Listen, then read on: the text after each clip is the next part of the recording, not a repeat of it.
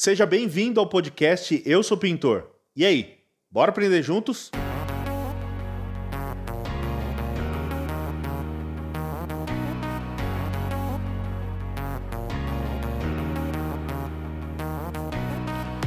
Bora lá. Boa noite, pessoal. Tudo bem? Vocês estão bem aí? Estão me ouvindo? Estão me vendo? A galera tá aqui. Estou com uma pessoa, cara. Eu tô, tô nervoso hoje, viu? Tô nervoso, cara. Esse é uma, presen uma presença mais do que ilustre, cara. Em Ferraz de Vasconcelos, presença do nosso amigo Felipão. Como, como que se, o pessoal me perguntou hoje, Leandro, qual, qual, como que se soletra, como que se diz o sobrenome dele? Diotayuti, Felipe Diotayuti. Boa noite, Leandro. Boa noite. É um prazer muito grande estar aqui no seu programa, no programa Eu Sou Pintor. É, obrigado pelo convite. Quando você me perguntou se eu gostaria de vir, eu aceitei de pronto, porque eu percebia o profissionalismo, eu percebi a, a, a estrutura que você tinha aqui. Falei, puxa, esse é um programa bem legal e eu vou gostar de participar. Obrigado pelo convite e vamos conversar. Bora lá. Prazer é todo meu receber você aqui, cara. Nossa, estou feliz demais. Galera tá aí, tá me ouvindo? Tá tudo bacana aí? Jonathan tá, legal? Josi tá legal? Então vamos embora. Bora, Felipão, vamos. como é que começou aí essa trajetória na pintura? Leandrão, cara, é, já tem uma, uma jornada meio, meio pesada, meio grande aqui, né? Eu comecei minha vida uh, em 1989, na verdade. 89, eu fui contratado como técnico da Coral. Eu tinha seis anos de idade. Tinha seis? eu tinha 20. eu já estou com 51, né? Então eu venho desde 89 lá, eu fui convidado para trabalhar na Coral, na Tintas Coral. Na, na época era o grupo Bung Borner. Ah, você, trabalha, você veio da Coral. Sim, eu comecei minha vida na Coral. Na verdade, eu venho de uma família de tinteiros. Uhum. Meu pai foi um dos fundadores da Coral. Né? Que legal. 1954, cara. olha só, 54, ele entrou na Coral e começou a trabalhar, saiu de lá em 93. Né? Eu entrei em 89 e saí em 95. Aí de 95 a 97 eu montei uma empresa de pintura, então já fui pintor, já rolei muita Já foi pintor, já, então. Já. Então ninguém pode Andrão, não adianta, cara. Você não aprende é, sobre tinta lendo embalagem ou dentro de laboratório. Não. Muita gente pensa que, que, que o técnico só, só vive essa vida, né? Uhum. Mas não. O técnico que realmente quer ser um técnico em tintas, ele tem que ter o contato com o produto diariamente. Ele tem que aplicar diariamente o produto e não é em plaquinha, não é em paredinha, não. É na obra, é dentro da obra. Então eu montei a empresa de pintura de 97, 96, 97. É, 98, no comecinho, eu montei uma pizzaria, porque eu acabei fechando a empresa de pintura. Nada a ver com a pintura. Nada a ver com a pintura. Por que, que você saiu? decidiu sair da tinta e ir para outro ramo? Porque eu queria montar um negócio próprio. Você sabe? já tinha empresa de pintura e por, por, que, que não deu certo na, naquela época?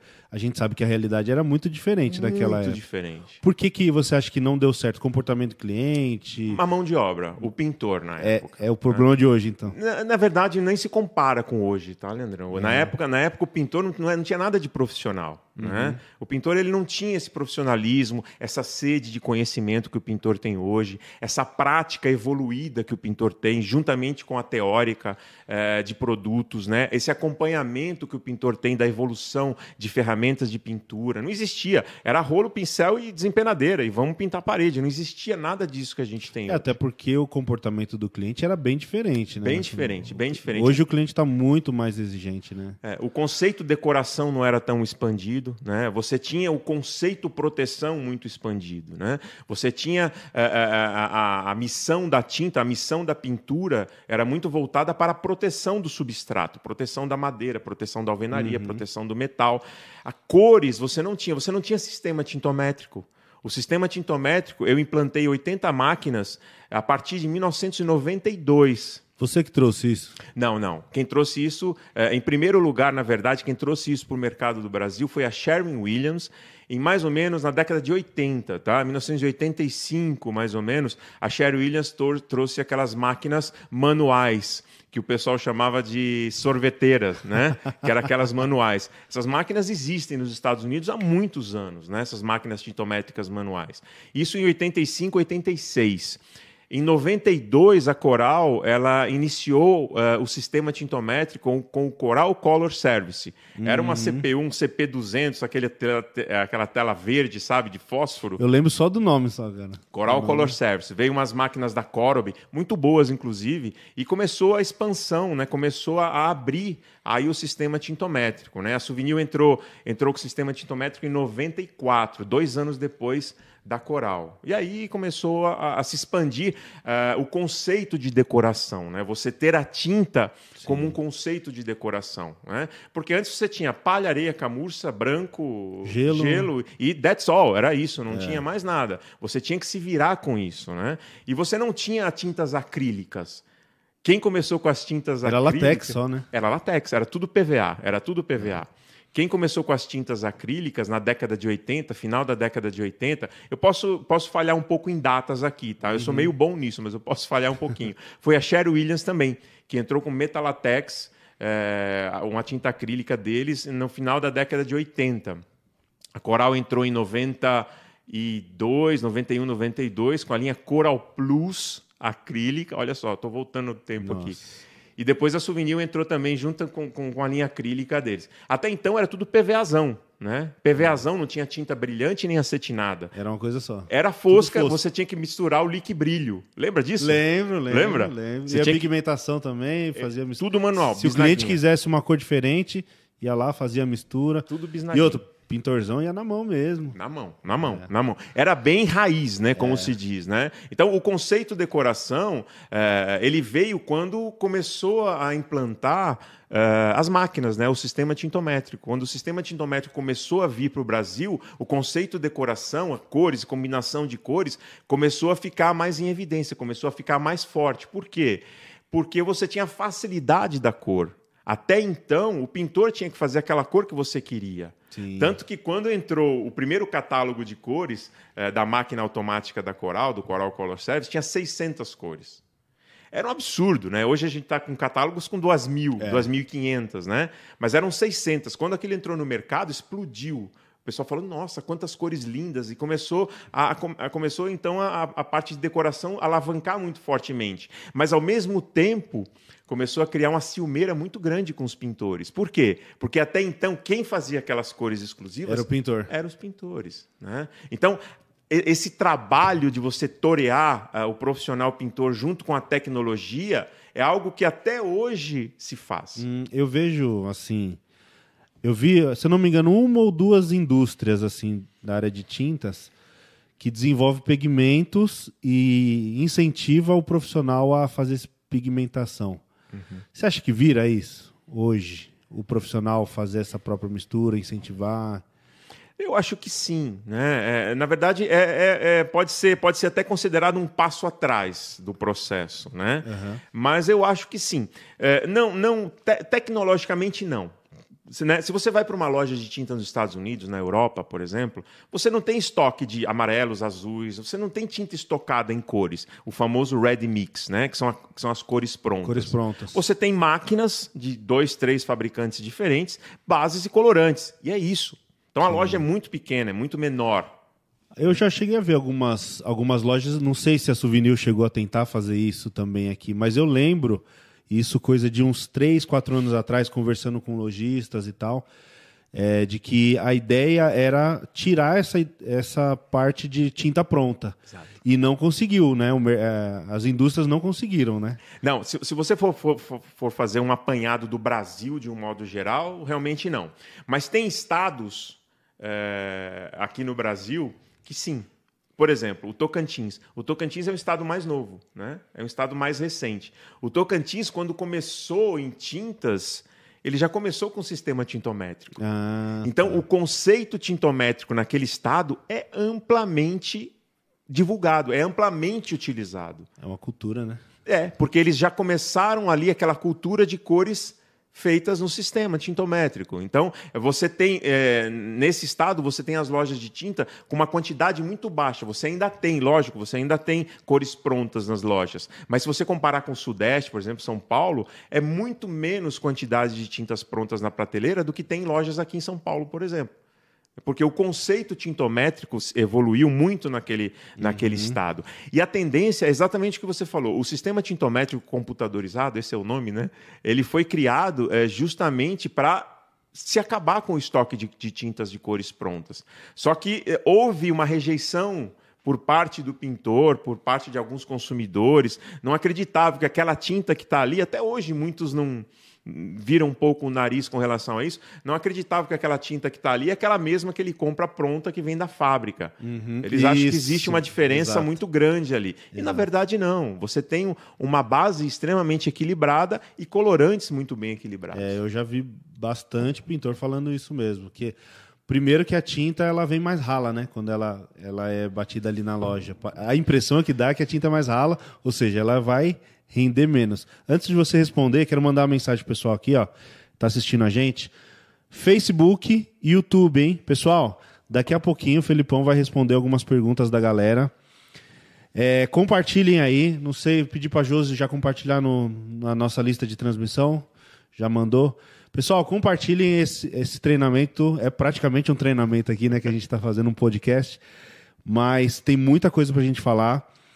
Pega um papel e caneta, faz igual eu fiz aqui, ó. Papel e caneta, anota, porque vai ter muita coisa bacana e tragam suas dúvidas, tá bom? Compartilha, joga pra galera, para todo mundo ter acesso a essa informação do Felipão. Manda bala, Felipão. Bom, é, Leandro, o que que acontece? É, esse, esse, esse lance da tinta rala a gente tem que entender o que, que é isso. Né? Muita gente acha que a tinta sai de fábrica naquele, com aquele corpo que quando você abre a lata, né? Por exemplo, você pegou uma tinta branca ou uma tinta gelo, você abriu uma tinta fosca, nossa, que tinta encorpada? Grossa. Né? tinta concentrada, essa tinta é boa, é. né? Não.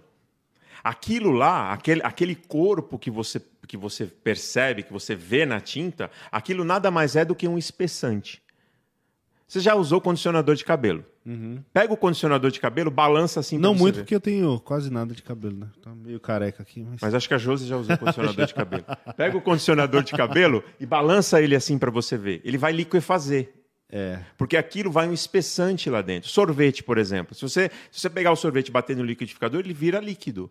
Porque é um espessante que tem lá dentro. Né? Antigamente se usava-se é, usava-se uma matéria-prima chamada, chamada carboximetilcelulose que era um derivado da celulose, era um espessante derivado da celulose. Só que esse espessante, ele saiu de linha, ele foi sendo, né, por causa da evolução da tecnologia, ele foi sendo substituído por agentes reológicos, que são, que são é, agentes reológicos químicos que fazem esse papel. Por que, que a tinta de máquina é mais rala, né, entre uhum. aspas? Uhum. Porque quando você faz a cor e agita ela no batedor, você quebra a ação desse espessante. Sim. Quando você agita a tinta no batedor, você quebra a ação desse espessante, ela, ela se liquefaz. Se você pegar essa embalagem, nem mexer nela, deixar ela dois dias na prateleira, o, o espessante volta ao poder que ele tinha antes. Então ela volta a ter o corpo que ela tinha, tá? Mas uma coisa importantíssima, não quer dizer nada. Tá? Ela mais rala ou ela mais fina, ela mais grossa, isso não quer dizer que ela vai cobrir mais, que ela vai render mais, nada disso. É apenas uma ilusão de ótica, vamos falar dessa uhum. forma, para que haja uma aceitação do produto. Né? Sim. Mas a gente não pode é, desfazer da tinta de máquina, do, do, da tinta tintométrica, né? porque não tem diferença. É o mesmo produto. A única coisa que a máquina faz é a cor. A cobertura, o rendimento, e tudo mais, é tudo equilibrado como é uma tinta feita na fábrica, cor de fábrica. É, e até porque assim, quando o pintor ele pega a tinta, abre a embalagem e começa a trabalhar, ele precisa diluir também, homogeneizar. Exatamente. Então a tinta ela vai ficar um pouquinho vai. mais rala, né? Vamos vai, dizer assim, né? O que, que você acha sobre tinta econômica aqui no meio dos pintores, principalmente redes sociais? É uma coisa que a gente, eu particularmente não sou muito fã, né? Por quê? Econômica é só no nome, né? Porque o trabalho é maior, a quantidade de demãos é maior. O que, que você acha sobre esse Bom, assunto? É, a gente tem que entender, Leandro, é, não só quimicamente ou tecnicamente o produto, mas a situação do país econômica, né? Sim. E, e, e, e onde esse produto vai ser utilizado. Né? É, tem áreas onde o poder econômico aceita apenas uma econômica, uma tinta econômica. Né? O poder aquisitivo aceita uhum. uma econômica. Né? Tem áreas que você vai precisar de uma standard e outra de uma premium. Quando você fala de qualidade, que eu acho que é a pergunta que você está me fazendo, né? de qualidade de produto, realmente é uma tinta aquém do que a gente esperaria de um produto. Né? Porque é um produto apenas para interior, para área interna. Por quê? Porque a quantidade de resina dele é baixa, a quantidade de cargas é muito alta, que é o pó, né? que é a carga, os pigmentos, é muito alta. Então a lavabilidade é baixa, a resistência a sol é zero, sol e chuva é muito baixa. Então é uma tinta realmente para quem quer uma economia extrema. Tá? Depende muito para, que, para o que você vai utilizar esse é, produto. Mas a economia acaba não sendo tão econômico no bolso. assim. Econômico você vai pagar mais barato, né? Sim. Mas ela vai render menos. O trabalho do profissional, por exemplo, vai aplicar duas demãos, ele vai precisar dar três, quatro. Então, na prática, não vai ser tão econômica assim. Não, né? é porque se você, se você colocar junto o custo da mão de obra, realmente ela se torna uma tinta muito cara. Ela se torna uma tinta inviável, ela se torna uma tinta é, que não, não justifica você comprar e utilizar. Justamente porque você vai ter um custo de mão de obra igual ao se você utilizasse uma standard, por exemplo, Sim. ou uma fosca, por exemplo, premium. Você vai ter a mesma mão de obra ou muito parecida à mão de obra. E o pintor, é, de um modo geral, ele não gosta muito de utilizar tintas econômicas, né? Por quê? Porque, de certa forma, também não valoriza o trabalho Sim. dele. Né? Ele sabe que ele está aplicando uma tinta que vai durar muito pouco naquela superfície. Vai ter uma durabilidade muito baixa. Né? Então, o consumidor, a venda de uma tinta econômica ou a venda de uma, de uma, de uma especificação de tintas, prêmio, standard econômico, é, é, é, é ponto inicial e fundamental para você poder ter uma, uma sobrevida de pintura, para você ter uma expectativa de durabilidade de pintura maior. Uhum. E para que o, o, trabalho do pintor também seja reconhecido. Porque, de certa forma, se você utiliza uma tinta econômica, o pintor ele é, vamos dizer, obrigado a usar uma tinta econômica, isso não valoriza o trabalho não, dele. É. Né? Ao contrário. Puxa, olha, olha essa tinta aqui que, que o Leandro aplicou na minha parede, não durou nada. Olha que ruim. Olha, o é. Leandro aplicou na minha parede, entendeu? Não durou nada. E a culpa não é do Leandro, a culpa é da tinta. Sim. Né? Então, a tinta econômica é algo que vai existir, né? É, a gente pode entrar num tema econômico do país um pouco para frente, se você quiser, mas a gente sabe que o poder de compra do consumidor brasileiro ele vem, veio caindo gradativamente antes da pandemia e durante a pandemia ele despencou, basicamente. E, e por né? outro lado, tudo aumentou de produto, né? Exato. Na construção civil chegou a dobrar. A Exato. tinta hoje está um absurdo. Você vai pagar uma lata de tinta 800, 900 reais. É. E a mão de obra do profissional, por exemplo, só diminuiu. Hoje eu estava falando com um pintor aqui, chorando para cobrar 100 reais o dia para pegar serviço. É muito pouco. É. E como é que você vê essa nessa época de pandemia? Essa questão do, do aumento de preço, a valorização da mão de obra? É, o que a gente tem que entender é que os insumos, as matérias-primas para se fazer as tintas, é, uma parte delas é importada. Por exemplo, é, o titânio, o dióxido de titânio, que é o pigmento mais nobre, né, que vai lá dentro, o pigmento branco mais nobre, ele é, a grande maioria dele é importado, é fora do Brasil. Tem chineses, tem americanos, uhum. tem europeus. É, mas eles são cotados em dólar. E o aumento do titânio foi absurdo é, é, nesses, nesses, nesse ano e meio que a gente vem de pandemia quase aí. Então houve, houve aí uma, um aumento de matéria-prima muito grande. E o fabricante ele não tem como fugir disso, né? Uhum. Ele tem que repassar esse aumento, né? Agora você ter tintas no mercado custando aí Red Mix branco 500 reais a lata é muito dinheiro, é caro, é extremamente caro, né? Mas o preço ele está dentro do, do, dos insumos ali e, lógico, dos custos fixos. Aí entra um monte de conta que, que o fabricante faz para chegar nesse, nesse valor, né? Legal. Cara, o papo tá, tá indo. Filipão, fica à vontade. Tem uma aguinha aqui. Obrigado. A galera tá perguntando aí, Josi, como é que tá aí? Falou que é uma enciclopédia. Enciclopédia. Enciclopédia. Felipão, você ficou quantos anos na Souvenir? Entrei dia 2 de setembro de 1998 e saí dia 6 de abril de, desse ano. 22 anos e 6 meses exatos. Muito tempo, hein? É bastante. E como foi para você desligar e virar a chave? Hoje você você não está em nenhuma indústria. Não, não. Eu quero, eu quero muito voltar para a indústria, né? É, como a gente está falando fora do ar aqui, eu tenho bastante projetos, tem uns projetos bem legais, bem bacanas, de, de treinamento muito, também. Muito legal. Que eu te passei, né? Uma Sim. ideia, né? Eu não vou dar spoiler aqui, não, não dá spoiler também. também não. Mas eu deixar. te passei algumas alguns projetos bem legais. Então eu gostaria muito de voltar para a indústria, voltar para uma empresa de tintas para poder dar continuidade a esse, a esse, a esse trabalho, mostrar essas novidades, essas ideias. Mas, é, Leandro, eu, vi, eu vejo da seguinte forma, né? É, eu vejo como um casamento feliz de 22 anos e meio, que de repente a sua esposa fala, oh, não te quero mais, e, né? Então existe existe esse trauma, existe esse esse choque, esse impacto. Eu, eu vinha de feedbacks positivos, que nem eu te falei, sempre feedbacks bastante positivos, e de repente isso. Não vou entrar em detalhes aqui porque eu não sei os motivos uh, do que aconteceu, não, não, não, não, soube, né? Mas a empresa deve ter os motivos dela e, e, é, e é, um contrato, né? Ela me uhum. paga para fazer o trabalho e eu faço o trabalho, né? Não existe um vínculo emocional, existe um vínculo financeiro. Né? Então é assim que funciona. Mas uh, isso está superado, eu estou conseguindo superar isso muito bem. Uh, umas ideias e contatos que eu estou tendo por aí com muita gente, eu acho que em breve a gente consegue tá recolocando aí no mercado, se Deus quiser. Surpresa, hein? é, porque assim, é, é, eu, eu particularmente fiquei bem surpreso, porque, como eu, eu comentei, eu tenho uma parceria com a Brasilux já tem quatro anos. Uhum. Eu vejo que muita gente associa a minha imagem Sim. com a Brasilux. Você é um cara que ficou 20 anos, além disso, ainda estava na mídia direto, na Rede Globo, enfim. Como que é? E como que é? Tá assim, no programa de TV, cara, é um negócio.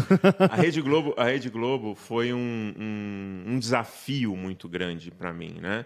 Eu estava numa reunião de marketing, uma reunião grande de marketing da empresa, e de repente meu chefe na época subiu lá no, no palanque lá e, e, apresentou. Na verdade, o, o responsável pela, pela, por comunicação da empresa apresentou o plano de mídia para o ano, né?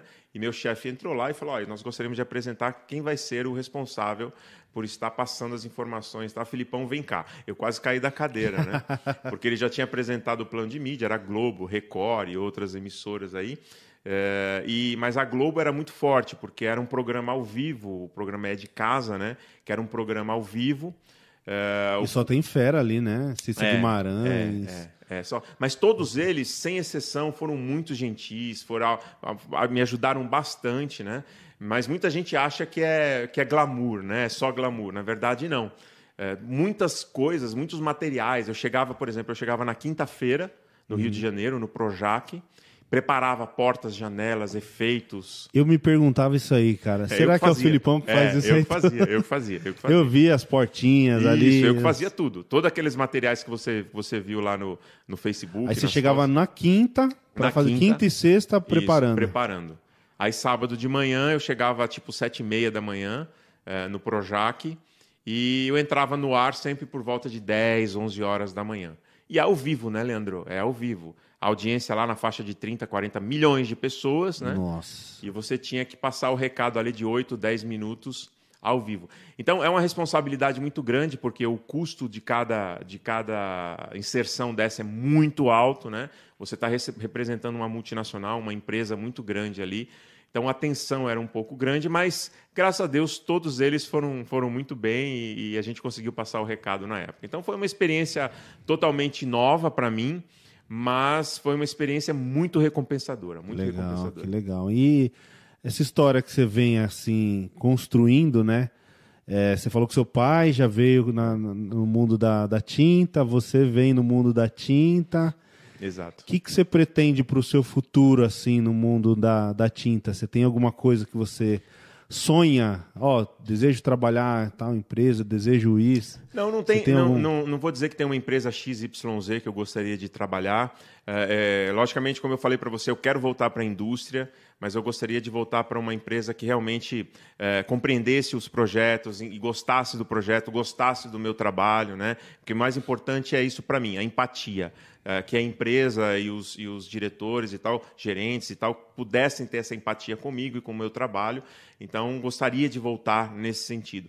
A área técnica é minha paixão. Né? É, muita gente, ah, você não gostaria de ser consultor de vendas, de tinta? Eu não, eu não consigo vender. Eu não gosto muito de vender. Eu gosto de aplicar, eu gosto de desenvolver, eu gosto de criar. Eu te mostrei aqui os, os trabalhos em epóxi que eu Sim. fiz. Né? Eu gosto de criar, de desenvolver, de estar tá mexendo com o produto. Né? Porque é um desafio constante, é um desafio diário. Você sempre descobre coisas novas. Né? Para você ser essa enciclopédia que nem a Josi falou, eu preciso estudar todo dia. Sim. E eu estudo todo dia. Eu estudo todo dia. Eu aplico o estudo na prática, sempre de forma técnica. Eu vou buscar produtos lá fora, eu vou buscar tecnologias lá fora. Né? Tem um texto no meu Facebook é, que é, chama-se A Guerra dos Atributos. Dos eu ia te lá. perguntar agora. É, e, e, esse é um texto bastante interessante porque é, ele vem é, um pouco dentro do contexto dessa, dessa evolução, dessa mudança que o PSQ está fazendo dentro do, do mercado de tintas. Né? Que é legal, isso daí é interessante. Muito, né? muito. E é uma, uma briga que o pintor sempre teve. Pô, rende 500, 600, 700. O cliente ia lá. Não, eu, minha casa tem 200 metros quadrados, então essa lata vai dar e sobrar. E aí o pintor começava a trabalhar e o cara fica doido, porque, pô, não deu para pintar metade da casa. Conta errada, né? Conta é. errada, né? Como é que você tinha que fazer, né? É, é que eu não tenho uma lousa aqui. Explica, explica o pessoal que tá que às vezes o pessoal também não entendeu o que, que foi essa mudança. Na, na, nom... na verdade, é só na nomenclatura, é, na, na, na embalagem. Verdade, é, é, é, na, é no entendimento do rendimento. Sim. Tá? O, o, o rendimento e a cobertura eles estão interligados nesse novo conceito. Ela tem que cobrir e render o número que vai estar lá. Uhum. Não menos, mas tudo bem não menos. Ela tem que cobrir e render aquilo que está lá. Antes, como é que era? Ah, minha tinta rende 500 metros quadrados. Ok. Beleza, rende 500 metros quadrados, você tem que avaliar o tipo de superfície, você tem que avaliar a absorção, você tem que avaliar vários fatores que o consumidor não tem esse acesso. Sim. Né? O consumidor não sabe se, se a parede que está na casa dele é absorvente ou não, Sim. se a massa é mais absorvente que uma tinta já aplicada. Sim. Ele não tem essa noção. Se é um reboco tem... cru. Se é um reboco cru, se é uma textura, uma textura se é uma massa grossa, massa fina, drywall e por aí por diante. Né? Então ele não tem essa noção. Você tinha que fazer um cálculo, né? Que é metragem quadrada. Ah, quanto eu tenho de parede na minha casa? Eu tenho 200 metros quadrados. Metragem quadrada, 200, vezes quantas demãos eu vou ter que dar aqui? Quatro, cinco. Que jeito que o consumidor vai saber isso, sabe, cara? Ah, vou calcular com duas. Metragem quadrada, 200. Vezes 2, 400. Dividido pelo rendimento por demão constando na embalagem. Aí ele chegava num número mais ou menos aproximado. Mas ele precisava é. saber isso tudo para chegar nesse número. É, e, e para o pintor, assim... É, no português, claro, vamos, vamos dizer assim, uma lata de tinta, ela não vai render mais do que 140, estourando 150 metros quadrados, né? Acabados. Acabados. Mais ou menos por aí. É mais ou menos Mais isso, ou menos né? por aí. Mais ou menos por aí. Você consegue, tá, Leandro? Quimicamente é possível você. Eu vou falar um, uma analogia aqui. Você engraxar a tinta. O que é engraxar a tinta? Existem alguns aditivos que você consegue colocar dentro da tinta para você esticar ela mais. Alastrar, né? Exatamente. Eu estou falando um português mais claro, mas é alastrar o termo, né? Você consegue alastrar mais o produto. Só que a gente tem que tomar muito cuidado, porque quanto mais você alastra a tinta, mais fina fica a película. Uhum. Entendeu? Olha só, é o efeito rebote, é, é o efeito colateral do, do extremo alastramento. Tá? Se você alastra demais um produto, você afina o filme. Afinando o filme, você vai baixar a cobertura. Baixando a cobertura, você vai baixar também a resistência, permeabilidade, impermeabilidade e lavabilidade do produto. Quer dizer, oh, rendeu pra caramba, mas não está cobrindo legal e não está protegendo legal. Entendeu? Sim. Então, tudo isso tem que ser muito bem calculado. Não adianta você colocar lá, ah, minha, minha, minha tinta vai render 300 metros quadrados acabado. Não, não vai, amigão. Não vai. Não, não, vai. Desculpa, não vai. Não tem como, né? Você não consegue. E mesmo que você consiga, você vai ter que aplicar três, quatro, quatro cinco, cinco demãos para você poder cobrir. Quer dizer, mais mão de obra, mais trabalho. Então, o que, que o PSQ fez? Eu achei sensacional. Ele, ele trouxe uma isonomia para o mercado de tintas. Né? Uhum. Ela está trazendo um equilíbrio para o mercado de tintas. Quer dizer, o consumidor hoje, ou o pintor, já tem ali na hora quanto que ele vai precisar. Olha, eu tenho X metros quadrados de parede, duas latas dessa me pintam. Fica mais simples, né? Muito mais simples. E o que, que eu acho que o que a Abrafat quis fazer com esse novo conceito, com essa nova leitura do PSQ? A Abrafat quis basicamente dizer o seguinte: gente, vamos parar com essa briga de rendimento? Né? Vamos parar com essa briga de rendimento e cobertura e vamos trazer produto com inovação diferente? Vamos trazer produto repelente a inseto, vamos Isso. trazer produto que baixa a temperatura, vamos trazer produto que não descasca, anti-chamas. Por exemplo, na Europa, não sei se você sabe, Europa e Estados Unidos, tem, tem tintas à base de silicato de potássio, que são tintas que você pode aplicar direto sobre a calcinação, sobre a fluorescência. Você pode aplicar, ela não pega fogo, ela não desbota, ela não descasca, porque ela não forma filme. Olha que sensacional! Né? Por que não trazer uma tecnologia dessa para o Brasil? Ah, Filipão, é caro. Tudo bem, é mais cara, mas dependendo do benefício que ela te traga, uhum. ela paga o seu preço. Para jatear, jatear vidro. Jatear vidro, né? Quer dizer, você tem epóxis de vários tipos, epóxis autonivelantes, clears de epóxi para você trabalhar em pisos, para você trabalhar em mesas. Tem muita tecnologia lá fora uhum. que, que, que já é acesso aqui para o Brasil que as empresas de tinta podiam trazer. Então, o que, que o PSQ fez? Gente, essa briga, vamos parar. Né? Vai render mais ou menos igual é, ali, todo mundo vai render mais ou menos igual. é. Todo mundo vai render e cobrir mais ou menos igual. Prêmio, estándar e econômico, claro, cada uma delas dentro do seu métier ali. Mas vamos trazer tecnologia, vamos trazer produto, vamos trazer inovação para o mercado de tinta brasileiro. Porque o consumo per capita do Brasil ainda está muito aquém do que poderia ser. O brasileiro ainda precisa consumir muito mais tinta do que ele consome hoje. Você tem esse número? Eu vou falar bobagem aqui. Eu tinha, mas eu não estou atualizado. Eu lembro que eu já ouvi algumas eu vezes também. Eu sei que ele está aquém, tá? Eu sei Sim. que ele está abaixo, que ele pode melhorar bastante uh, o consumo per capita por litro, né? De, por, litro por habitante, né? Uh, só que isso tem que trazer uma inovação. Sim. Não adianta nada você pegar e colocar no mercado mais do mesmo. E por que, que você acha que as empresas pegaram tanto nessa questão dos atributos, nesse nessa rendimento e cobertura? Rendimento e cobertura Porque e... é importante para o pintor, né? Para o pintor é extremamente importante. Isso tem que existir. Render é o que, que eu digo hoje, Leandro. O que, que eu digo hoje? Uh, render e cobrir hoje é obrigação da tinta. Ponto. Né? Não é vantagem, não é atributo. Ah, minha tinta rende e cobre. Beleza, ela tem que render, ela tem que cobrir. É isso, né? Isso é, é o básico. Isso é o básico. É, exatamente. é aquela receitinha básica. Isso é importante para o pintor, importantíssimo, uhum. porque ele rende, quando ele, quando ele alastra mais uma tinta, ele acelera o trabalho dele. Se ela cobre mais também, ele também acelera Sim. o trabalho dele. Isso o é pintor é adora. Claro, adora. claro. E isso tem que existir. Né? Mas e o consumidor final? Que busca uma tinta, por exemplo, para baixar a temperatura da casa dele. Uhum. Ah, putz, é um calor. Gente, a gente está vivendo aquecimento global, Leandro. O, o planeta está aquecendo ano a ano, você está aquecendo, aquecendo, aquecendo, aquecendo. Isso aí é necessidade para ontem, uma tinta dessa, né? É necessidade para ontem. Né? Uma tinta que seja repelente a insetos. Existe, dá para fazer. Existe uma tinta, eu coloquei até no meu texto nessa guerra dos atributos, existe uma tinta da linha automotiva, não é da linha, não é da linha decorativa, é da linha automotiva. Se eu não me engano, quem implantou isso foi a General Motors. É uma tinta muito interessante. É uma, é uma tinta, ela, ela sai de fábrica com essa tinta, o carro sai pintado de fábrica com essa tinta. É uma tinta é, com tecnologia de nanocápsulas. O que, que isso quer dizer? O carro sai pintado de fábrica, é. ok? Saiu pintado. De repente você riscou aquela tinta, riscou o carro, riscou a pintura. Ah, você tem que pegar aquele pincelzinho para retocar, fica, fica horrível, né?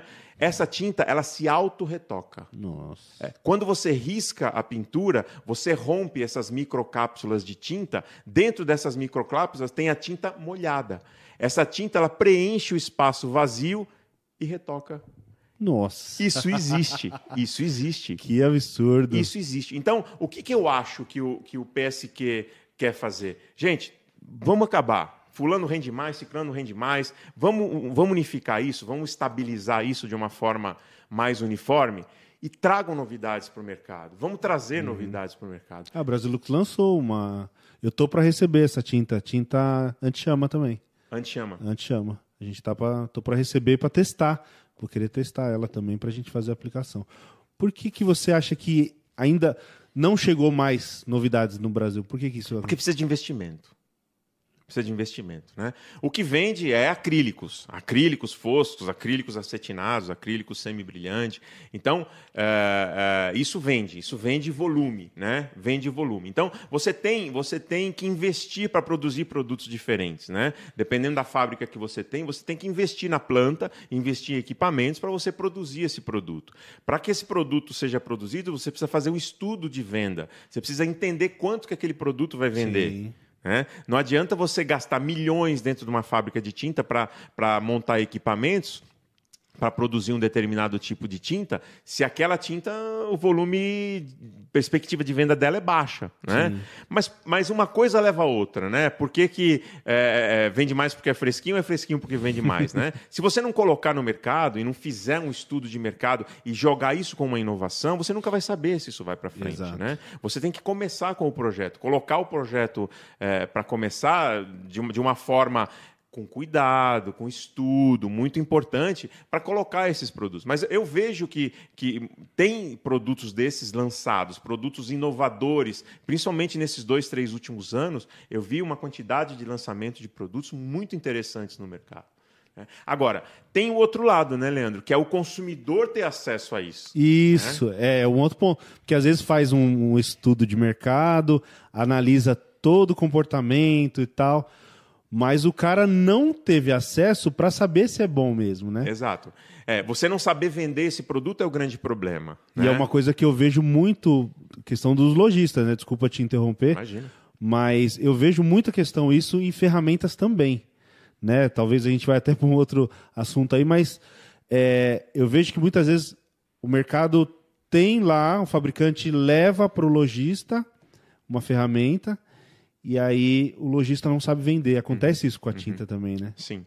É, no caso de ferramenta, é, vamos entrar nesse tema, que acho que é um tema interessante também. Se a gente fizer um comparativo, o que, que evoluiu mais no mercado de tintas nesses últimos cinco anos? Ferramenta ou tinta? Eu acho que foi. Acho que foi ferramenta. Mas de longe. É. De longe, de longe. É. Né? Só que o que, que acontece? Ferramenta é, é um produto que você consegue importar. Você consegue importar o produto pronto da China, dos Estados Unidos. É, eu, eu fico um pouco de receio de responder, porque assim, a gente ainda vê muita coisa lá fora que poderia chegar. Sim. E muita coisa que chegou que ainda é um preço elevado, né? Sim, sem dúvida, sem dúvida. Você tem que entender que as taxas de importação do Brasil são altíssimas. Sim. São altíssimas. É, o, é um dos países que mais cobra taxa de importação é o Brasil. Então, esse produto, enquanto não tiver um volume maior ou um investidor que traga quantidades realmente é, altas, ou um investidor, um, uma empresa de fora que monte uma planta aqui no Brasil para fabricar essas ferramentas, enquanto elas forem importadas, o preço ainda vai ser muito alto. Né? Não só das ferramentas, como dos insumos que elas consomem, né? das lixas, uhum. do carvãozinho que vai ali na, na no motor uhum. e das peças de reposição. Né? É, sistema airless é, é, muito, é muito isso. Né? Você tem a bomba, você tem Sim. um pistão, tem um desgaste muito grande. Né? Tem a tinta que precisa ser apropriado, se adequar à ferramenta. Exatamente, né? Esse é um outro ponto. As tintas do Brasil, as tintas feitas aqui no Brasil, elas são completamente diferentes das dos Estados Unidos, tá?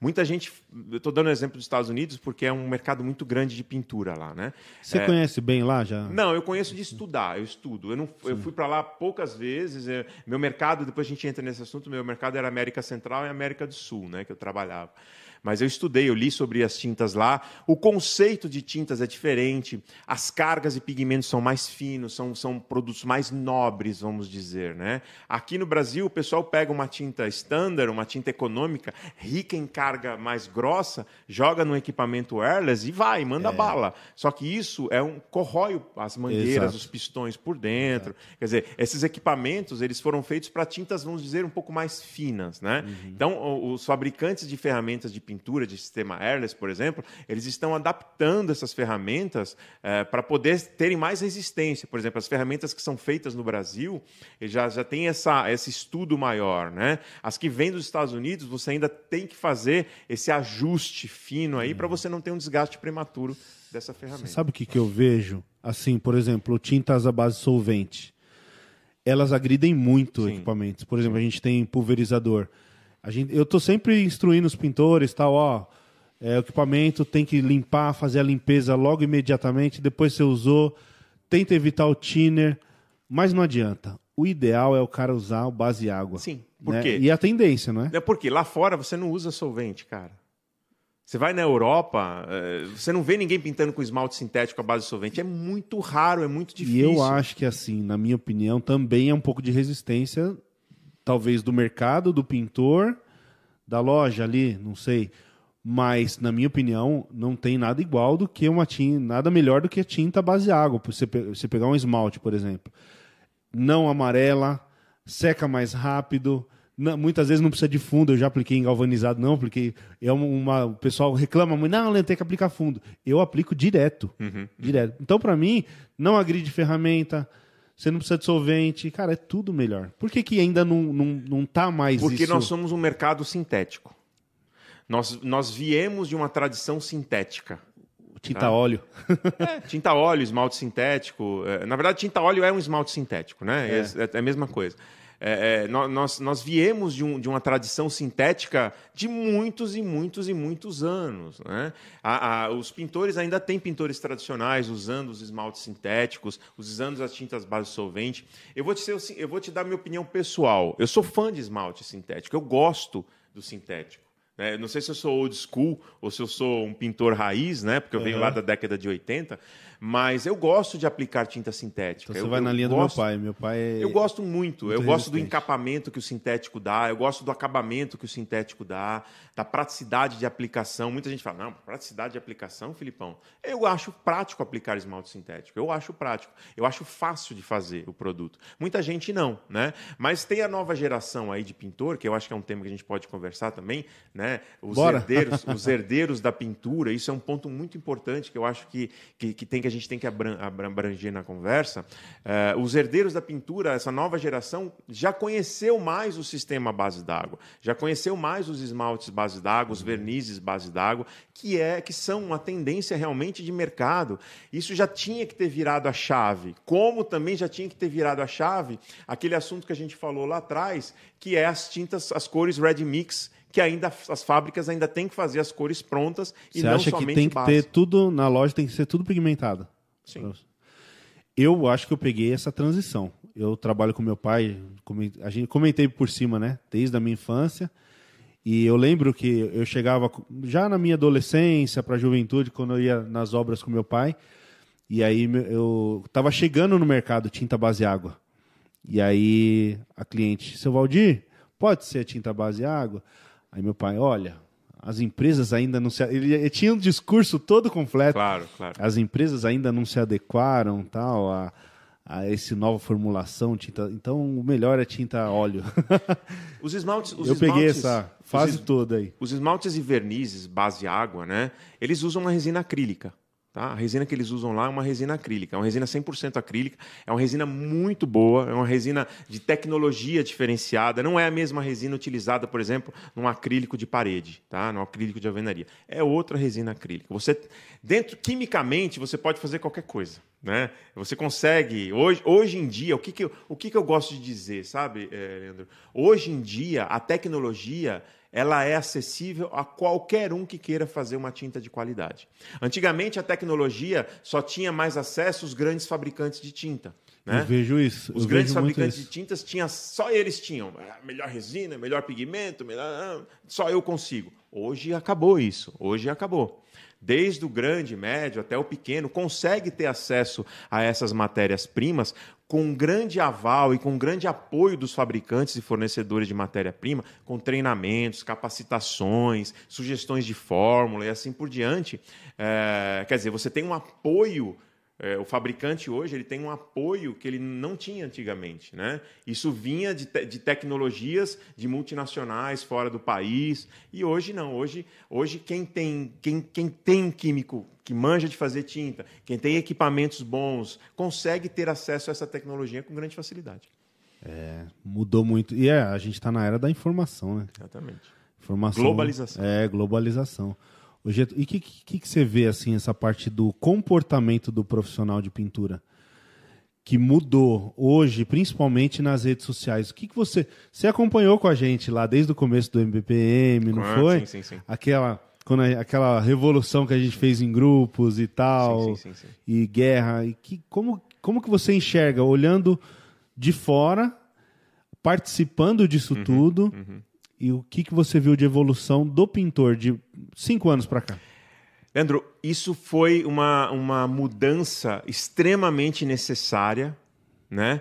Veio a tempo, veio a tempo. Por quê? Porque veja só, quantos anos nós temos aí de MBPM e tal? Cinco anos. Cinco anos, né? Nesses cinco anos, olha o que o mercado de tintas evoluiu. Nossa, demais, cara. Olha o que o mercado de tintas, não só é, é, ferramentas, produtos, mas o profissional, né? O profissional pintor.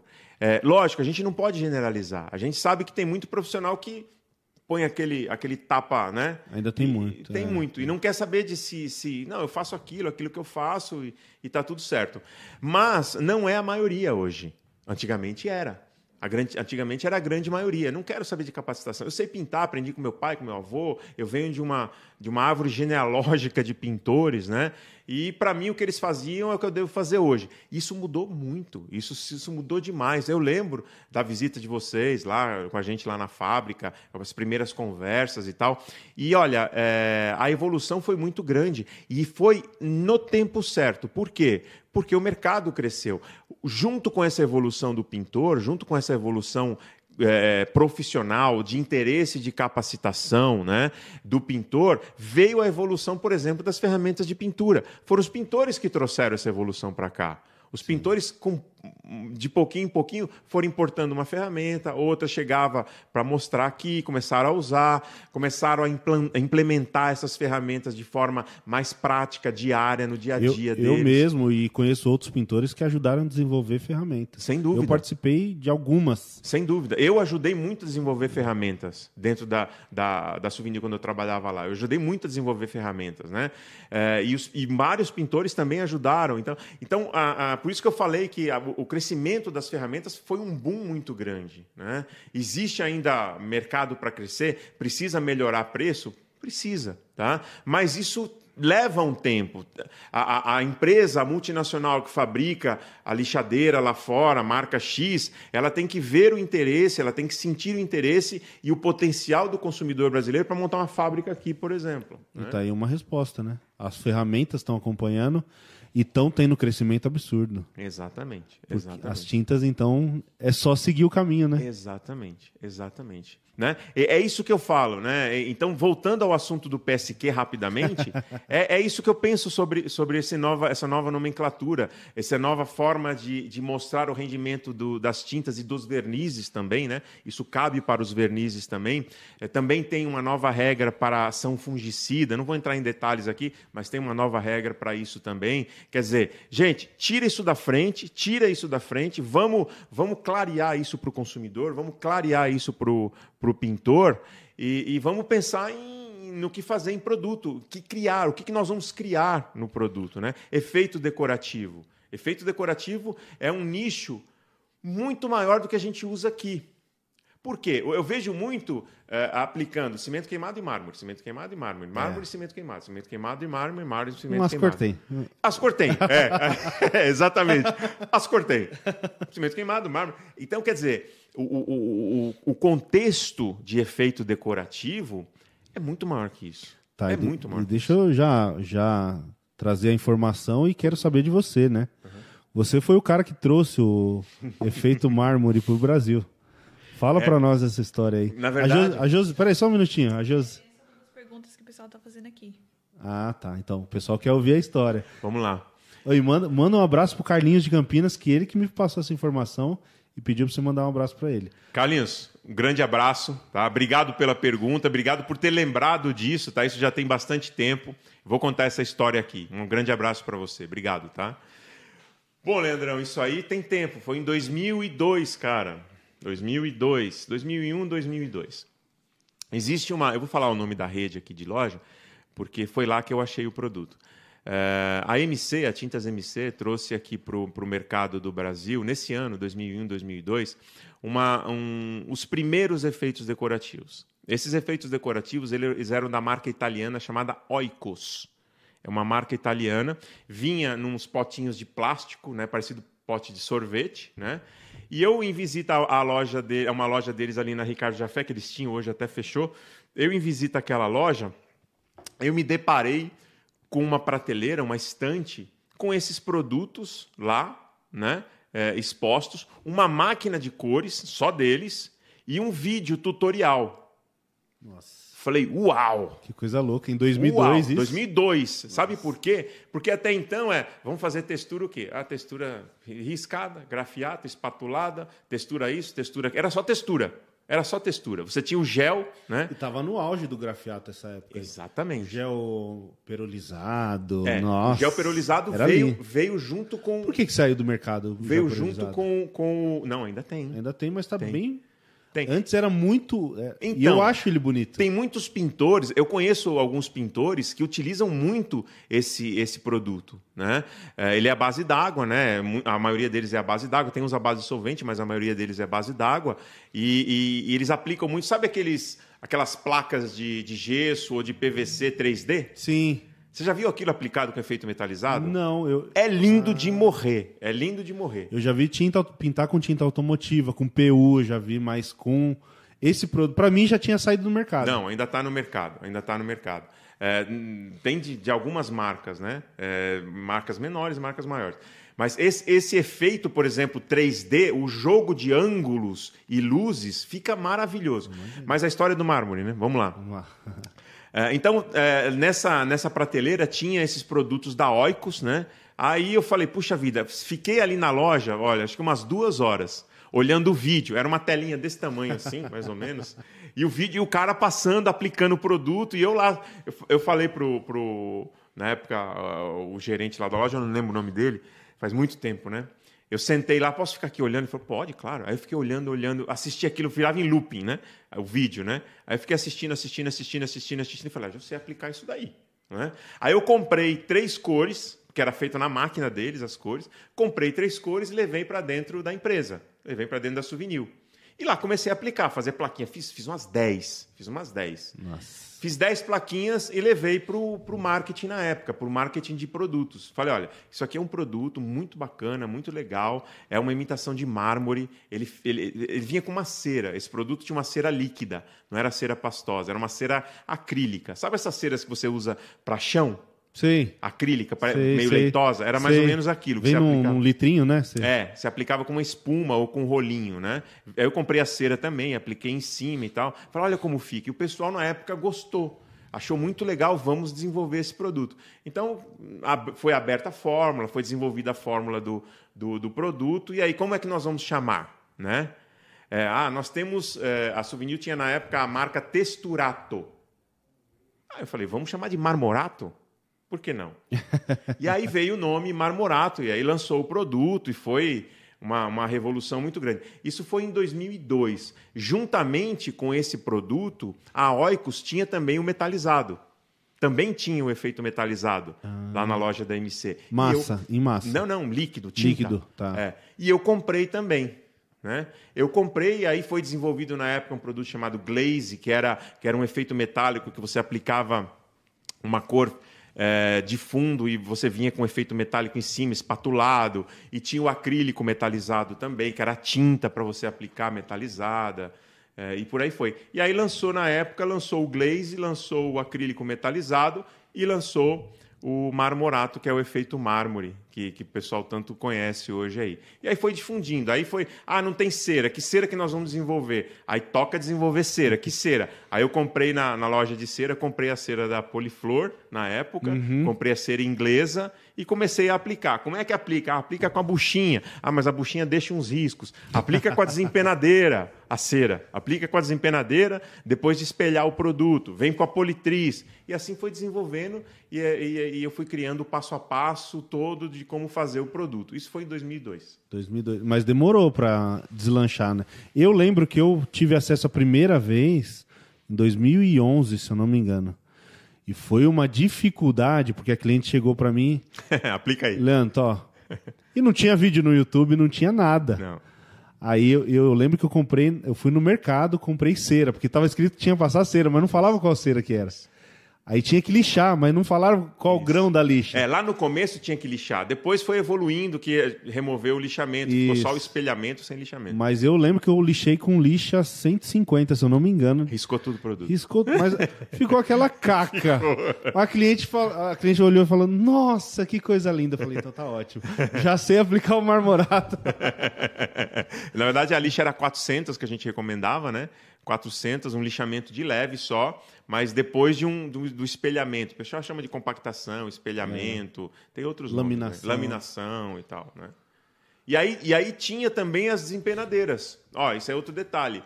A Oikos também fazia, vendia as desempenadeiras. Na loja da MC também tinha as desempenadeiras da Oikos. E eu comprei também, tinha três tamanhos: grande, médio e a pequena. Eu comprei os três tamanhos, né? É, Foi e- na época que a Ibratim trouxe ferramenta não, também? bem antes, bem antes. Aí o Ibratim trouxe muita ferramenta pro Trouxe, trouxe, trouxe, mas isso foi antes, isso foi antes. O que, que aconteceu, Leandro? É, quando a Souvenir falou, ah, vamos fazer esse produto, vamos fazer esse produto, tá? E ferramenta. Aí eu chamei Atlas, chamei Tigre, chamei Roloflex, chamei um monte de gente, um monte de fornecedor. Falei, gente, nós vamos lançar esse produto, precisamos de ferramenta. A Roloflex fez a desempenadeira. Eu lembro, eu conheci a fábrica A Atlas lá. fez essa desempenadeira. E aí foi, aí foi. A, a Ibratim também. A Ibratim também. E ela era mais rígida, né? Era, mais Era de aço inoxidável, né? Tem, tem toda uma lâmina específica, uma espessura específica, não é qualquer aço que você pode utilizar. Então, muitas, muitas vieram chinesas, eh, a, a gente não gostava muito porque riscava, riscava o efeito, né?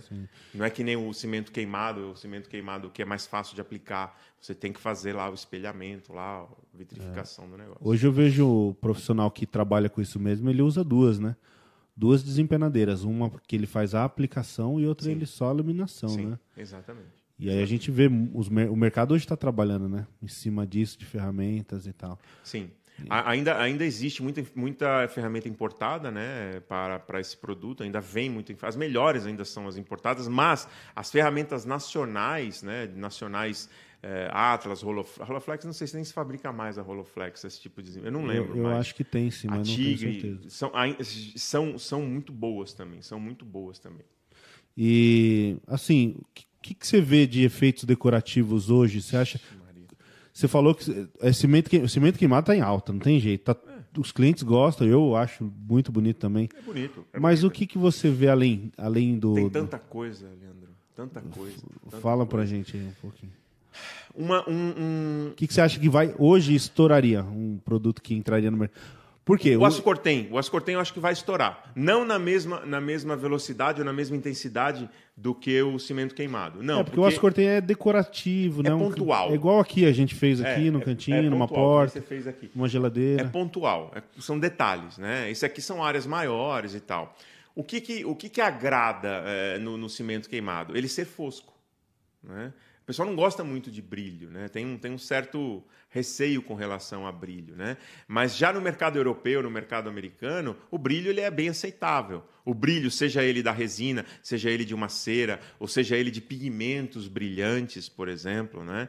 Eh, eu acho que, que dentro de, de efeitos decorativos existe uma gama de, de, de efeitos. Porque o que, que acontece? É, vamos, vamos, vamos tentar traduzir um pouco aqui. Não adianta você trazer um efeito decorativo que seja complicadíssimo de fazer. É, então. É Não isso, adianta. é isso que eu ia comentar com você. Porque o cimento queimado, ele É pegou. fácil. Porque ele é fácil. Fácil. Ele é Fácil e acabou sendo barato, né? Porque um produto não é caro. Exatamente. Ele é mais fácil que o efeito mármore. É né? muito mais fácil. Efeito- é mais fácil que o efeito mármore. Então ele bomba. E ele é fosco. E o pessoal gosta de fosco. Né? Mas é, o mercado de efeitos é muito maior que isso. Agora, precisa que a mão de obra, quer dizer, o pintor, tenha interesse em aprender ou tenha interesse em, em desenvolver é, um aprendizado desses produtos e ele implantar, e ele ajudar a implantar. Porque o pintor, ele é muito. Ele faz, ele faz, faz muito esse papel, né? Ele faz muito o papel de implantar ou de colocar isso dentro do cliente, né? Ah, eu vou fazer aqui o, o trabalho para a senhora, deixa eu fazer essa parede aqui, esse efeito aqui é, que eu fiz, está muito bacana. Se a senhora não gostar, eu pinto de pronto, né? Então, isso aí é um começo. Que, É, ele que- começa a indicar, né? Ó, Exatamente. Eu vou fazer o apartamento da senhora aqui, eu vou dar de presente um, uma Exatamente. paredinha com. Exatamente. Exatamente. Isso, pronto, né? Efeito mármore ou um outro ou um outro efeito diferenciado, né? Por exemplo, eh, o Leonardo Rabelo trabalha com o efeito mármore de forma artesanal, Sim. né? Ele faz os veios. Aquilo é um empenho, é treino em cima de treino, em E ele cima trouxe de uma treino. coisa. A, a técnica que ele trouxe é sensacional, né? É, mas é forma. trabalhosa. Trabalhosa, né? trabalhosa. É, é trabalhosa. Nem todos os pintores estão afim de fazer isso, né? Nem todos eles é, que fazem o marmorato quer ir, que, o efeito mármore quer ir nesse extremo. Né? Ele quer fazer mais o básico. Só que eu, vejo que o efeito mármore ele vem sendo substituído aqui pelo, pelo cimento queimado, Pelo né? cimento- Por esse pela efeito cimento queimado. é. Agora, o, o que eu acho que precisa evoluir, por exemplo, é que a tinta ela domina muito parede, teto, porta, janela e piso. Tinta precisa dominar piso também. É o que a gente estava falando aqui do, do porcelanato Exatamente. líquido, né? Exatamente, exatamente. Então, vamos entrar num assunto aqui que é um pouco. gera uma certa polêmica. Eu falei para você do, do, de um dos vídeos que eu fiz, o primeiro, assim, um grande vídeo que deu um- uma audiência muito grande no meu canal, fez um crescimento muito grande, um boom no canal, que foi sobre porcelanato líquido. E a gente fez esse, esse vídeo porque eu via que muitos, muitos profissionais que aprendiam a fazer aplicação, eles, eles começavam a dar treinamentos a preços altíssimos e o profissional que fazia esse treinamento não, não conseguia depois pôr em prática a- a- o treinamento que ele fez porque ele não conseguia vender, porque o produto é caro e a mão de obra é cara e você não tem muita margem para erro. Porque o piso ali, qualquer coisinha que você errar, vai dar aquela caca, né? Dá problema. E aí a gente pegou, pô, vamos fazer um curso, falei com a, com a Brasilux, vamos fazer praticamente um curso. E a gente fez um passo a passo de 30 minutos. Esse vídeo bombou. Bombou. Mas ao mesmo tempo, eu vejo que muitos pintores ainda. O pessoal me procura toda semana, cara. Toda semana. E, mas eu sei que tem a, a dificuldade do cliente aceitar, tem a questão do risco, tem todas essas questões que acabam impedindo, e principalmente o custo, porque porcelanato líquido é muito mais decorativo, é o que você falou. Se comparar ao porcelanato normal, dura 40 anos o porcelanato, 50 anos. Uma tinta ela vai durar 5, 6. Ele vai te dar mais manutenção. Uhum. Esse, esse é um ponto, tá, Leandro? Esse é um ponto. Quer dizer, o consumidor que decidir fazer isso na casa, seja lá onde for, ah, ele tem que ter a ciência que não vai ter a mesma dura- durabilidade de um porcelanato cerâmico. Não vai. Aquilo lá é esmaltado, vitrificado a quente, vai numa temperatura altíssima, a dureza é P5, é uma dureza super alta. Então, a- a- o epóx, por mais duro, rígido que ele seja, e ele não pode ser duro, isso tem que se deixar muito claro, tá? Muita gente fala, ah, mas tem que ser um epóx tipo cristal, tipo acrílico. Não. Porque se for, ele vai trincar, ele vai abrir. Qualquer mudança de temperatura, ele abre. Então, o epóx autonivelante, ele tem que ser um produto com certa maleabilidade. E entenda-se maleabilidade, uma certa moleza do filme, ou uma certa é, é, baixa dureza do filme, tá? Ele tem que ser assim. Agora, o grande, o grande ponto com relação a isso é o seguinte: se você pega o porcelanato líquido e faz no branco, né? Tudo branco, piso branco, você vai enxergar risco para todo lado. Sim. Se você faz preto, meu Deus do céu, você vai enxergar 10 vezes mais risco. É, a gente viu aqui na bancada. Exatamente. Por, por que, que isso acontece? Porque a cor ela está homogênea. Você, você enxerga uma cor homogênea. Certo? Agora, se você fizer um porcelanato líquido com efeito, como está aqui na sua mesa, você não vê risco. Por mais que ele risque, você não vê. O que tem que sair, o que tem que sair do contexto, é, eu, eu, eu, eu não gosto muito do nome porcelanato líquido. É, um Para mim é um nome né? que precisa mudar. Tá? Para mim tem que mudar. Tem- é algo mais nobre. Isso eu vejo algo mais nobre do que até, do que até mesmo porcelanato. É, porque a- as opções são muito grandes para esse produto. Agora, se você levar esse produto para um contexto decorativo, você muda completamente o apelo desse produto. Porque o porcelanato líquido, vai, vou falar, é, o epóxi autonivelante que existe hoje no mercado, ele leva um contexto industrial. Sim. Esse é o problema. Que também tem a sua área, tem o seu valor Sim, ali. Sim, mas por exemplo, o cara que, o cara que viaja em Congonhas, tá? No aeroporto de Congonhas. Você já foi lá no estacionamento do aeroporto de Congonhas? É Já, epóxi autonivelante, já. É, aquele verdade, azul. verdade. Aquilo é Isso. epóxi autonivelante. O cara vê aquilo lá.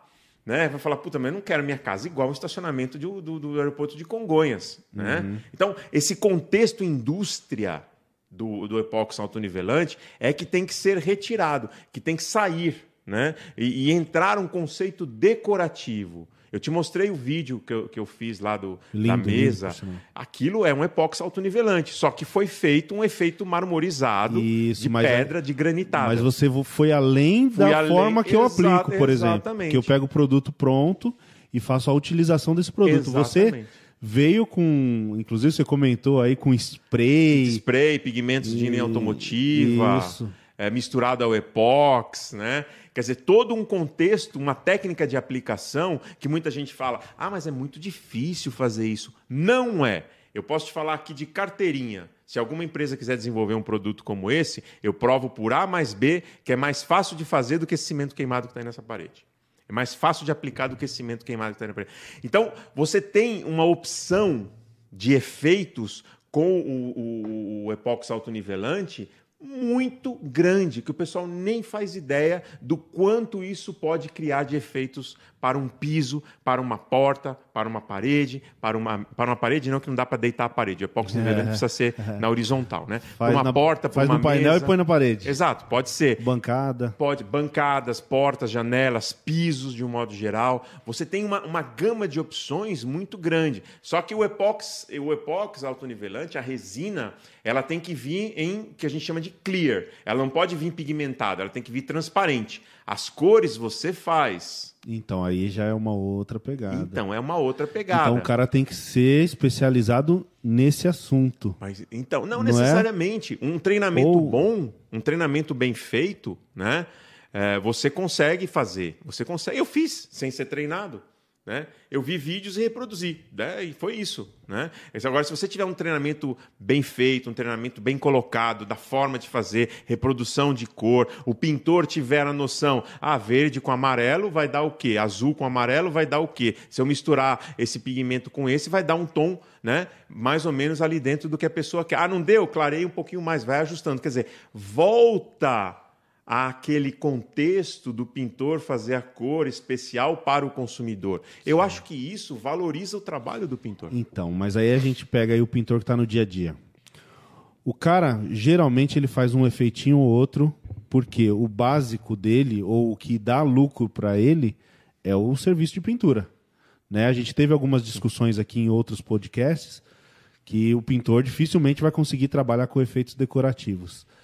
Você não acha que, nesse caso, a a- na sua opinião, o profissional deveria investir em uma outra profissão que seria de decorador e não pintor?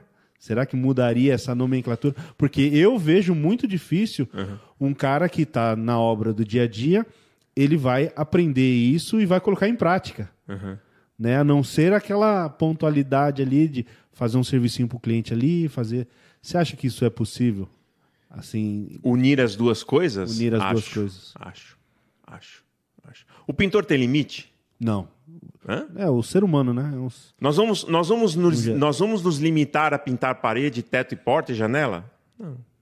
Fazer a pintura rolada, a pintura básica? Olha quanto, quanto nós evoluímos em ferramenta nesses anos. Quanto, até dois, três anos atrás não tinha lixadeira, não tinha essas lixadeiras. Airless era, era um ou outro que tinha, que aplicava esse produto. Hoje o pintor, tem muitos pintores feras no Airless aí, e até então era um mistério muito grande fazer. Tudo bem, tem a produtividade, o metro quadrado e tal. Mas, gente, a gente tem que entender que o mercado de tintas, Leandro, ele é muito mais do que isso. Ele é muito mais do que acrílicos e PVAs e esmaltes e vernizes para portas e janelas. A gente tem que entender que isso é, é um mundo muito lindo, é um mundo muito vasto, show, é muito, muito grande, bonito e, e versátil. Agora, não- desculpa te interromper, Imagina. mas quem que pode colocar isso em prática? São os pintores, cara. O consumidor não vai fazer um porcelanato líquido no chão, um pau, não vai.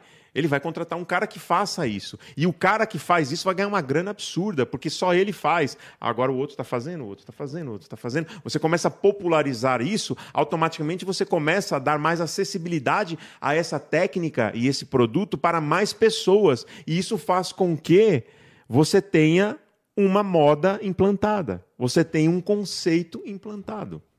Né? É assim que funciona. Agora, se a gente pensar e falar, puxa, mas isso não vou ganhar dinheiro, isso vai ser difícil, isso vai ser complicado, a gente nunca vai em frente. É, porque a gente vê a realidade de muitos profissionais no, no, no Brasil geral, né? Sim.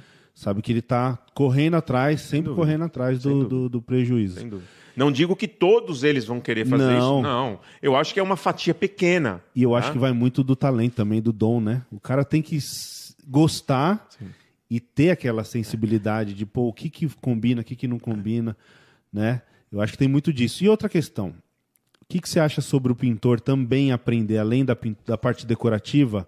Vamos para uma outra área, que é uma coisa que eu falo bastante.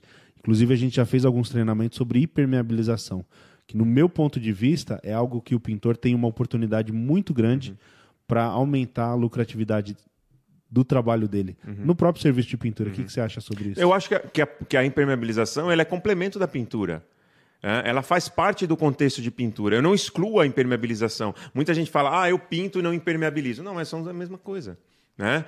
É, se você pinta, você impermeabiliza. Se você impermeabiliza, você pinta. Porque são produtos muito parecidos, são produtos muito similares. A aplicação é rolo, a aplicação é rodo, a aplicação é, é- é- são mantas, são acrílicos, são esto- esti- estirenos é, é, elastoméricos. São produtos muito parecidos com tintas, né? com, com, com um conceito de aplicabilidade também muito parecido. Lógico, é, tem as suas particularidades de aplicação, tem suas particularidades de uso desses materiais, como todos os materiais têm. Porém, não é um bicho de sete cabeças. Eu acho que sim, que o pintor ele deve realmente entrar nesse, nesse contexto de impermeabilização e usar su- o seu conhecimento técnico de pintura para aprimorá-lo dentro da, da, da impermeabilização.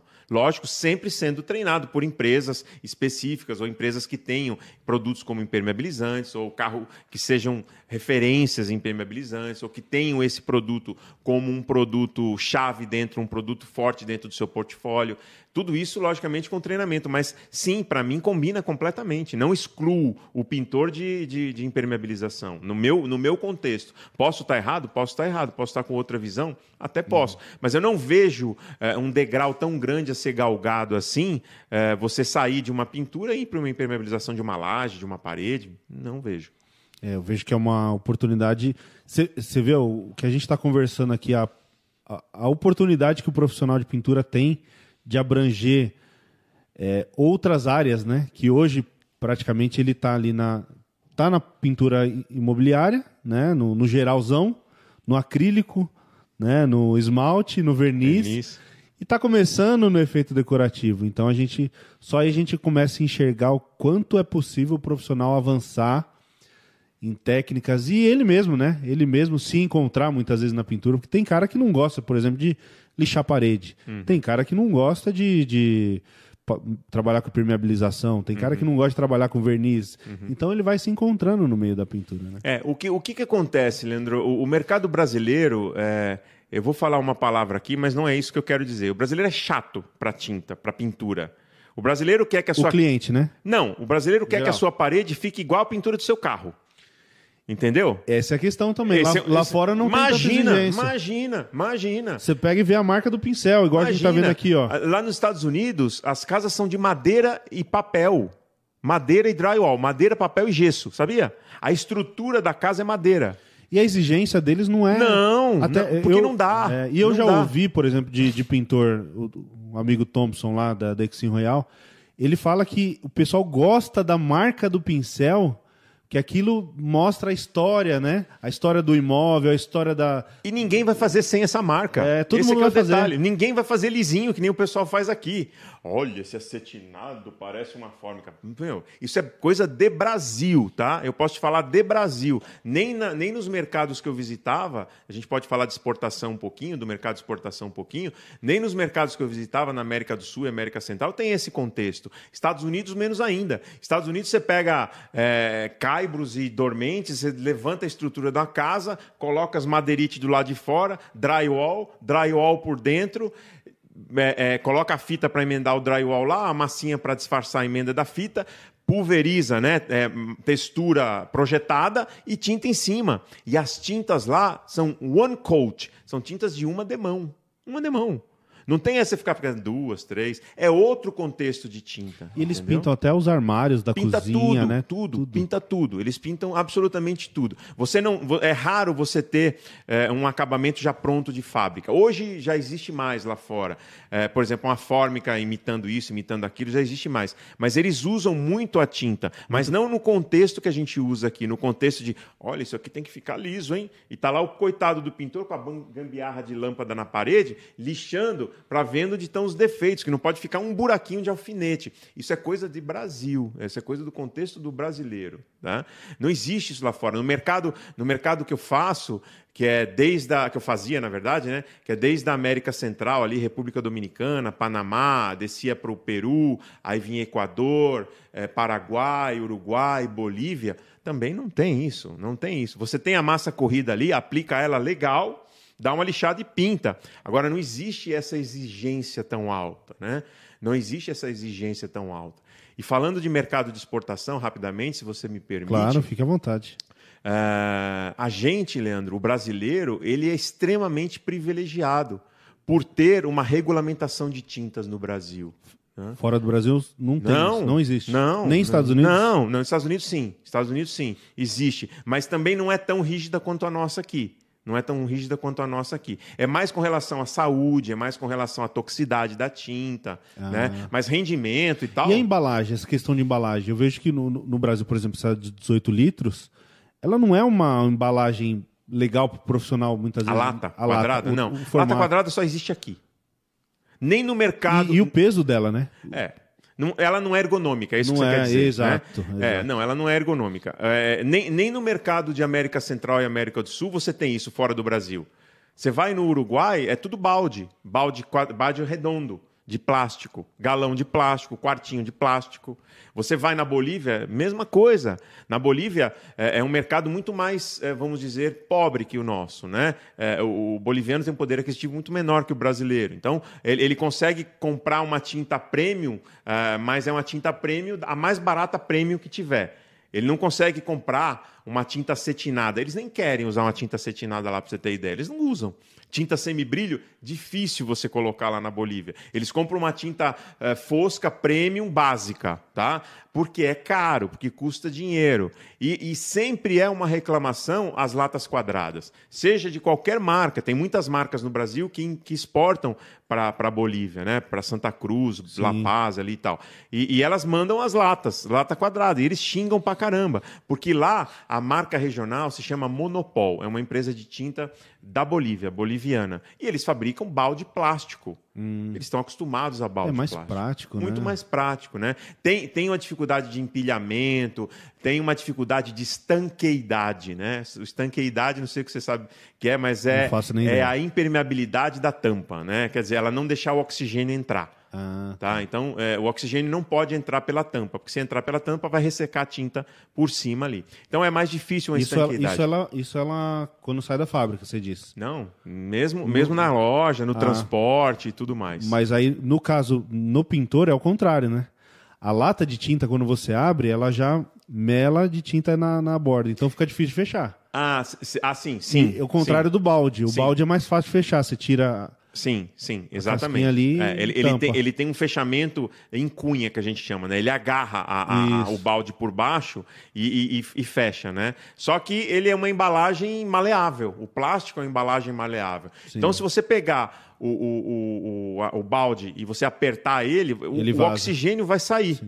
Tá? É como se fosse uma bexiga, né? O oxigênio vai sair. Quando você solta, a tendência é o oxigênio voltar para dentro da lata. Só que ele volta, ele resseca a tinta por dentro. Então, a dificuldade da estanqueidade dos baldes plásticos é maior do que da lata da lata quadrada, mas a praticidade é muito maior. né? Então, lá, lá no mercado, no mercado de exportação, América, América Central, lá República Dominicana e tal, tem as suas empresas locais né, de fabricação. Por exemplo, no, no Peru existe uma, uma marca chamada CBPQ que domina 74% do mercado peruano de tinta. Nossa. Se você vê a qualidade do produto, você chora. São, são tintas rendendo aí, galões rendendo aí 20 metros quadrados.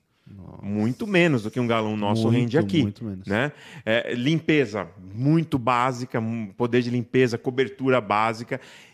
Por quê? Porque não tem a legislação que a gente tem aqui.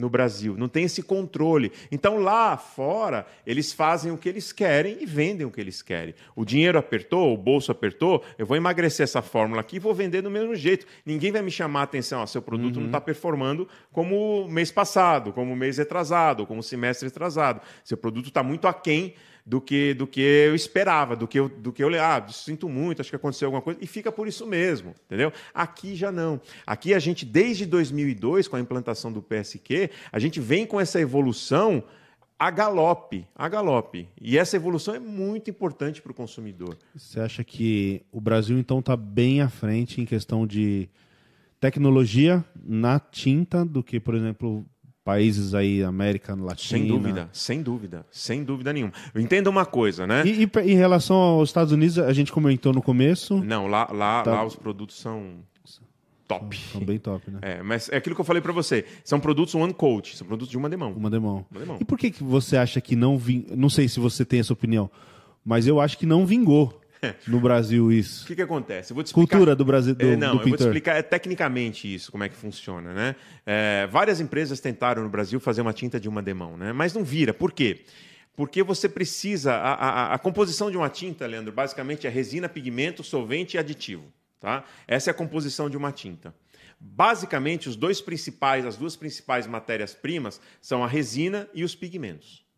Para você fazer com que uma tinta cubra com uma demão, você tem que encharcar aquela resina de pigmento. Você tem que colocar uma quantidade de pigmento absurda naquela tinta para ela poder cobrir com uma demão. Só que o pigmento, ele é pó, ele vem em pó, ele não é líquido. Ele é um pó, ele parece um talco. Tá? Uhum. Então, quando você mistura isso na resina, você tem um limite para colocar esse pó dentro da resina.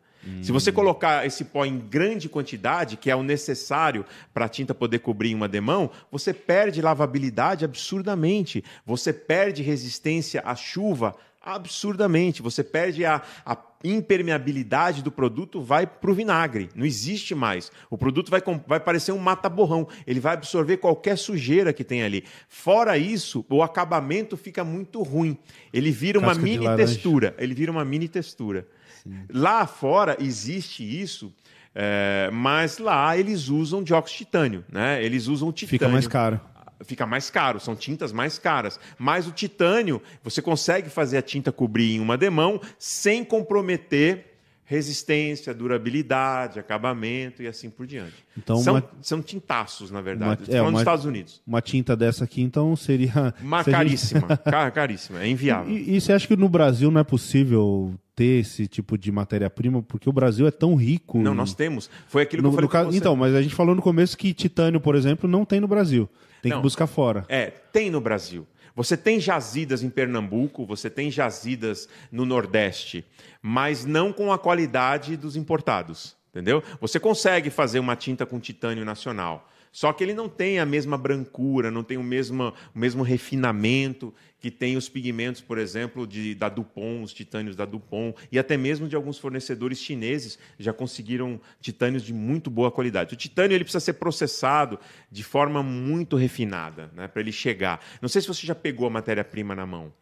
Algum... Titânio. Não, não lembro, não lembro, não lembro. O dióxido de titânio, muita gente acha que é um pó, né? Que ele, é, ele vem um pó, parece um talco. Na verdade, se você balançar ele assim, ele até parece um talco, né? É, mas quando você coloca ele na sua mão, ele vira uma pasta. Ele vira uma pasta extremamente fina. Imagina uma pasta, um pó muito mais fino que o talco. Uhum. É o que é o titânio. Eu acho que já, uma, já, já vi isso. A maior alvura, o maior poder de cobertura úmido e seco, o melhor Lembra fermento, né? Hã? Lembra o fermento, fermento Ele é mais, mais, fino ainda, mais fino ainda. Mais fino ainda. Tanto, é, se você colocar uma gotinha aqui na mão do, do, do, do, titânio e você esfregar com o dedo assim, ele vira uma pasta, ele cobre sua mão, ele deixa a mão branquinha. E você, ele não cai, ele fica grudado na sua mão. De tão fino que ele é. É um pigmento muito nobre, só que ele é caríssimo. Ele aqui no Brasil é muito caro. É ele que onera Uh, o preço das tintas aí que a gente vê subindo uh, de vento em popa, é ele que onera mais isso daí, juntamente com as resinas também, que, que alguns insumos também são importados. Né? Legal. Josi, toma uma água, Felipe, Felipão. Tô falando muito, tô falando demais. Não, tá indo bem. O que, que, que o pessoal tá comentando aí? Tem muitos comentários? Tem comentários positivos apenas. É, é, só complementando o que o Felipe estava falando, o Peter quer saber quem foi que criou essa legislação de tintas aqui no Brasil. Se foi o Imetro, a BNT. Ah, existe, existe da BNT, né, que a gente estava falando, Sim. né? Existe do Inmetro também, mas é, é, a, a- pulverização maior, é, é, as marcas estão mais ligadas à Abrafat, Associação Brasileira dos Fabricantes de Tintas. Foi ele que foi essa associação que criou em 2002 juntamente com o PBPQ, que é Programa Brasileiro da Qualidade, alguma coisa assim, criaram o programa, eh, o PSQ, o Programa Setorial, Setorial, da, né? Quali- da Qualidade. Foram eles que criaram. Né? Eh, mas existem outras, outras eh, como é que se diz? Hum, Entidades. é, entidades, mas é, me fugiu o nome aqui. Existem outras regulamentações feitas Órgãos por órgãos, né? Outras regulamentações feitas por outras entidades, como a própria BNT e o Imetro também pode fazer. Legal, Mas a mais conhecida foi feita pela Abrafat, que é o PSQ. legal. Josi, quer passar algumas perguntas pra gente aí? Que a galera tá falando aí. Enquanto isso, responde uma pergunta de um pintor que me fez lá no, no Instagram, nos stories. É, você tem alguma inspiração? Não sei se essa tua área também você gosta dessa parte de empreendedorismo. Quem que te inspirou? Tem algum cara que você olha, se espelha na área do empreendedorismo? Você é um empreendedor, né?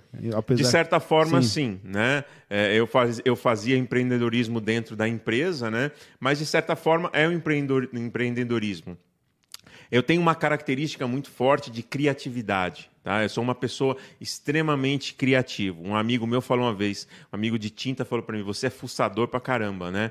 Porque realmente eu gosto de criar, eu gosto de desenvolver tudo voltado a produtos e tudo, por exemplo, que pode ser utilizado eh, eh, no segmento de tintas, seja em treinamentos, seja em vídeos, seja em capacitações, todas essas, essas novidades eu gosto muito de estar de, de tá trabalhando, de estar estudando e estar lançando isso. Mesmo que a empresa não coloque isso para frente, eh, eu tenho isso como uma vitória minha, porque eu, eu desenvolvi esse projeto, mesmo que seja só para mim, por enquanto, eu desenvolvi esse projeto e sei que ele tem um potencial muito bom para ir para frente, né? Mas quando você fala de multinacional, você está falando de uma empresa muito grande que depende de várias pessoas para aprovar aquela sua ideia, né? E nem isso, e isso nem sempre vai para frente. Mas eu sei que para mim isso iria para frente. Isso é o que importa para mim. E o meu grande inspirador foi meu pai. Meu pai eh, foi um grande inspirador na minha vida.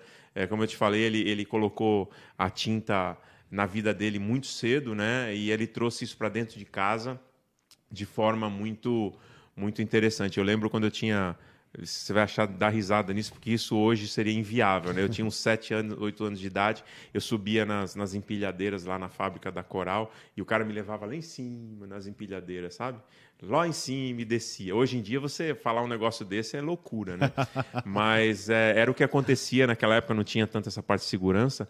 E o grande inspirador foi ele. Foi ele que me incentivou a trabalhar com tinta. E eu já, eu já tinha esse, esse, esse perfil né, para mexer com esse produto. A tinta me encanta, li- literalmente me encanta. Você viu o vídeo da mesa que eu te mostrei? Aquilo eu criei daqui, cara, foi daqui. E, e isso, com, como isso, são várias outras, outras eh, iniciativas e outras inspirações que eu tenho. Por isso que eu falo que eu tenho bastante projeto que dá para colocar em prática aí, quando, se Deus quiser, eu voltar para o para o mercado de trabalho. Mas o empreendedorismo que eu, que eu poderia fazer nesses 22 anos que eu fiquei trabalhando é o empreendedorismo para a empresa. E, e- mas nem sempre esse empreendedorismo eh, era aprovado ou colocado na geladeira, depois de entrar. te frustrava? Assim, não, não, não, eu entendo como funciona. É. Eu entendo como funciona. Existe. A gente está falando de uma Mas, multinacional. mas a gente geralmente tem um. Eu, eu sou muito criativo também. Eu, eu invento uma coisa que se não dá certo, eu vou invento outro, vou invento outro.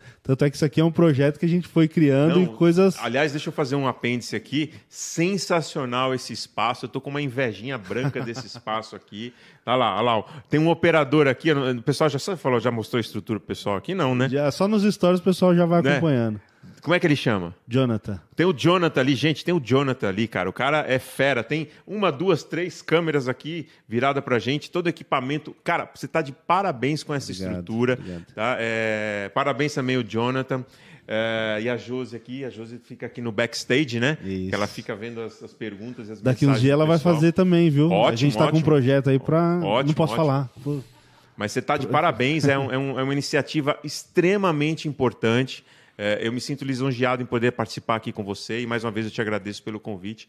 Então, cara, é, é isso. Você, você empreender é o que você está fazendo aqui, é o que eu fazia lá dentro da empresa. Mas você me perguntou se me frustrava? Não, porque eu sabia como, eu sei como é que funciona dentro de uma empresa desse tamanho. Aqui dentro, a sua ideia você realiza, porque é, é você. Né? A sua empresa é você. Mas lá dentro são 500 pessoas, passar por 10, 12, pe- 20 pessoas para isso ser aprovado. Então, não, não me frustrava, mas eu sabia, eu tenho dentro de mim que o projeto funcionaria. Isso é o que vale para mim, entendeu? Sim.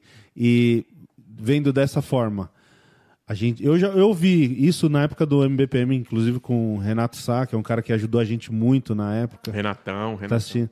É, e ele falou, ele falou justamente isso. A empresa muitas vezes, quanto maior ela é, foi, foi essa analogia que ele usou, parece é como se fosse um gigante. Exato. Quanto maior ele é, mais lento ele se torna. Exato, Né? é. Nesse caso, para você, não seria ideal você trabalhar numa uma empresa menor que você conseguisse? Olha, é, o, o- tamanho da empresa, para mim, não importa muito. Tá? O que importa é que essa empresa esteja de acordo com os nossos ideais. Que nós tenhamos uma empatia mútua. É isso que eu né? acredito também. Que eu consiga passar os projetos, que eu consiga passar as ideias e que essa empresa tenha a, a- vontade de investir e acredite nesses projetos e nessas ideias. Né? Para mim, o tamanho, se é segunda, terceira, quinta, décima, oitava, não, não importa muito, né? porque eu acho que todos podem crescer. Todos, até mesmo os grandes, né? Crescem. Sim. E os pequenos também crescem. Hoje o mercado, de novo, é aquilo que a gente falou lá atrás. O mercado está aí para todo mundo que queira fazer uma tinta de qualidade. né? A tecnologia está aí para todos que queiram fazer uma tinta de qualidade. Hoje você tem uma isonomia de mercado muito maior do que você tinha 10 anos atrás, incomparavelmente maior do que você tinha 10 anos atrás. Seja qualquer empresa de tinta, maior ou menor, querer investir, querer criar, que- querer empreender e desenvolver um produto de qualidade, esse, esse, esse empreendimento, essa, essa, esse pontapé inicial é ponto fundamental para o sucesso. Né? Não adianta você ficar na mesmice. Por exemplo, você tem uma empresa e você cria mais do mesmo. O que me incomoda muito no mercado de tintas é o famoso mais do mesmo. O que, que é o mais do mesmo? Ah, eu tenho uma tinta eh, de parede, acrílica, eh, fosca, eh, premium. Vou criar outra, Ctrl-C, Ctrl-V. Crio outra, Ctrl-C, Ctrl-V. O consumidor não tem acesso a isso. O consumidor não sabe discernir. Que diferença vai fazer essa tinta dessa se eu aplicar? Hum, Acho que nem o vendedor da loja vai saber. Ele vai dizer, ah, aplica melhor, ou cobre melhor, ou rende mais, ou é mais macia, ou, ou não tem cheiro porque é fresquinha, é fresquinha por não ter cheiro. Fica muito difícil você trazer o atributo, né? Cara, então vamos, vamos enxugar esse portfólio, vamos trabalhar com um portfólio mais objetivo. Né? O que, que a gente pode trazer de novidade para o mercado? O que, que a gente consegue trazer de tecnologia para o mercado de tintas para o consumidor brasileiro? Qual que é, é- é- é a- qual que é a, a- a necessidade, a sede do consumidor? Cores, puta, cores, todo mundo faz cores, né? É, é esse essa briga de leque também é uma coisa que me incomoda muito, né? Como eu te lembro lá atrás que eu te falei que o leque começou com 600 Seis- cores? Hoje tem 2.500. Pra quê, cara?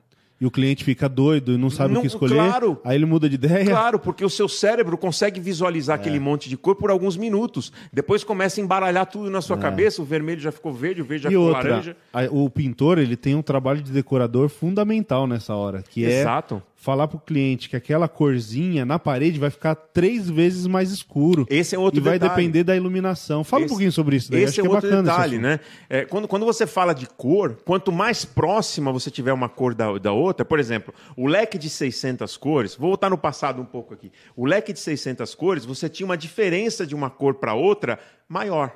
Você tinha uma visual diferença de uma cor para outra. Hoje, o leque, você pega um- duas cores que teoricamente são diferentes, se você olhar para elas cinco minutos, elas já são iguais. É. Você já não consegue notar diferença nenhuma. Como que você escolhe isso? É muito difícil. Além disso, você está escolhendo é, uma tinta que foi impressa em um papel num quadradinho de 4 centímetros Isso. por 3, que é uma tinta que não tem nada a ver com a tinta que vai na parede, porque é uma tinta à base de laca, Na é uma gráfica, laca né? nitrocelulose que é, que, é, que é depositada ali por uma máquina. É outro tipo de tinta, uma tinta extremamente lisa. A da parede já tem aquela casquinha de laranja.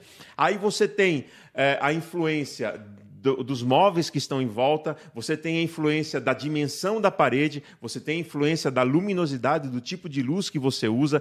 A tinta, a cor, ela sofre várias influências externas que você compra essa e chega lá é a outra. É. Né? E isso, isso na é... máquina muitas vezes dá diferença. na- Exatamente. Por isso que as empresas criaram aquelas amostrinhas de cor, né? Para você poder fazer lá na parede, um metro quadrado, para você realmente ver como é que vai ser, como é que vai ficar aquela cor, né? Então, é, isso é uma ferramenta que foi criada justamente por causa dessa dificuldade de escolha de cores. Mas, a- além disso, eh, Leandro, eh, se você pega uma tinta fosca de uma cor X, tá? E você pega uma cetinada, já é diferente. E você pega uma semibrilho da mesma cor, já é diferente. E você pega um esmalte da mesma cor, já é diferente. As tecnologias mudam a cor. Não tem como. A resina alquídica, por exemplo, que é a resina do esmalte sintético, ela é amarelada. Ela é amarelada. Então você tem que partir- fazer a cor em cima de uma resina amarelada. Qual a solução para essa questão de quantidade? Você acha que as indústrias deveriam diminuir a- o leque de cores? Qual que seria a solução para você? Cara, eu, eu, não, eu não passaria de mil cores em um leque. Eu não passaria de mil cores, na verdade. A, a, a, a variedade é bom? A variedade é boa. É boa você ter variações. Mas quanto mais variações de cor você tem, mais difícil é para o consumidor escolher. né? Fica mais complicado. Vai necessitar, talvez, de um apoio profissional, de um arquiteto, de um decorador que tenha um conceito de cor ou que já utilizou. Essa... É fácil, cara.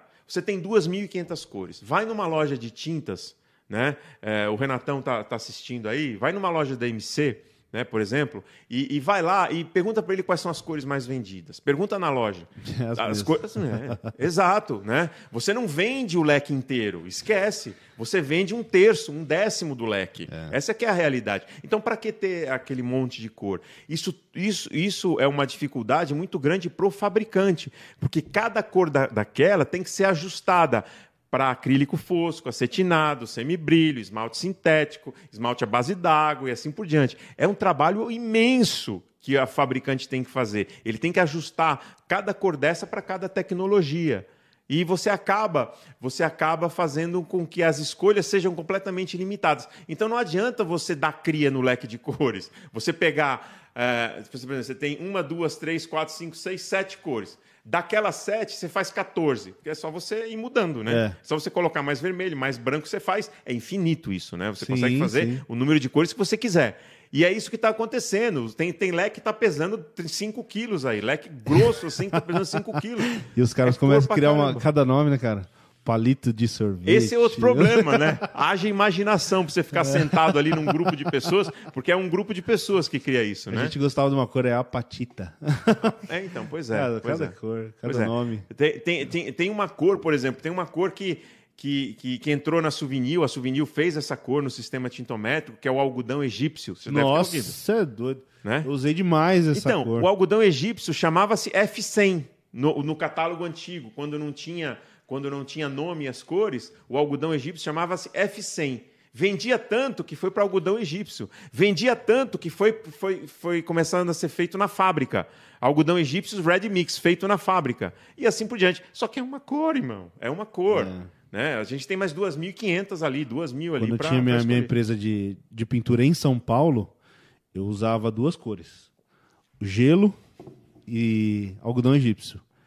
E aí eu comprava muita dessas tintas deixava estoque lá. Deixava seis, dez latas de cada uma. E quando o cliente pedia, mas qual cor é bonita? Adivinha qual que eu falava? Mas não tenha dúvida. Algodão egípcio ou gelo? que eu não vou errar, eu não vou errar, né? Não Mas vai isso errar. acontece muito. Por que, que, ela, por que, que essa cor ela difundiu bastante? Porque você não erra. É. O algodão egípcio ele vai bem para Combina com tudo. com tudo, com tudo. Dá o contrastezinho ideal na, na tonalidade com o branco do teto. Exatamente, exatamente. Agora, por exemplo, você pega cores derivadas de laranja, de vermelhos, de roxo, de lilazes, que sofrem muito a ação da luminosidade, cara, é um tormento isso daí. Por quê? Você pega uma lâmpada dessa que é LED, né? Isso aqui é LED, né? É. O LED, ele é extremamente branco, né? Alguns deles são levemente azulados. Então, se você tem um azul aplicado nessa superfície, ou um lilás aplicado nessa superfície, quando você acende um, um LED, ele pode azular, ele pode puxar essa cor para o azul. E você acha que a cor está errada. E não é, a iluminação que, É, que ela não está não, não, não, tá de acordo. Então, é, é, antigamente, você não tinha LED, você tinha a incandescente, que é aquela amarelada, né, que gerava mais calor do que Esquentava. luz né? Era mais calor do que luz, que ela amarelava as cores, era um absurdo. Ah, não quero amarelar. Qual que é a luminosidade naquela época? Qual que é a luz que mais melhor reproduz a cor? É a croica, é a dicroica. Lembra disso? Lembro. A de- aquela pequenininha. Pequenininha. Aquela era Esquentava mais- também. Esquentava, porque era incandescente, mas era a mais branca de todas. Era a que mais chegava perto, nem de longe, mas era a que mais chegava perto da luz solar.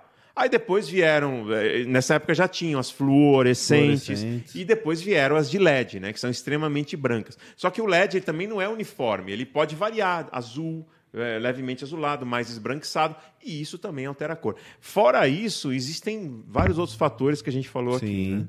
tem muita coisa. Opa, O pessoal está desistindo. aí já? cansou? Tá, o pessoal quer continuar aqui. Cansou, Felipão? Eu? É. Se você me deixar aqui, cara. Você quer um cafezinho? Não, eu tô de boa. Quer eu pego boa. pra você. Não, tô tranquilo.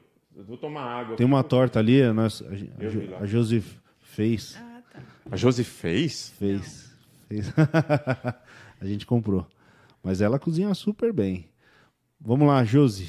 que mais? Muitas perguntas aqui, deixa eu separar aqui. Se eu estiver falando muito, me interrompe aí, cara. Não, Porque... tá, tá tranquilo. O travou. Tá, eu, deixa eu fazer uma pergunta, então. Manda. É, o que, que você vê? Essa questão da pandemia, a gente viu o comportamento do consumidor mudar muito. Sim. Né? Como você vê essa mudança do comportamento do cliente, todo esse mercado mudando, né? É, o, o que, que acontece, Leandro? É, eu queria deixar bem claro aqui que isso, da- isso que eu vou falar agora é a opinião pessoal do Filipão. Tá. É como eu vejo, ok?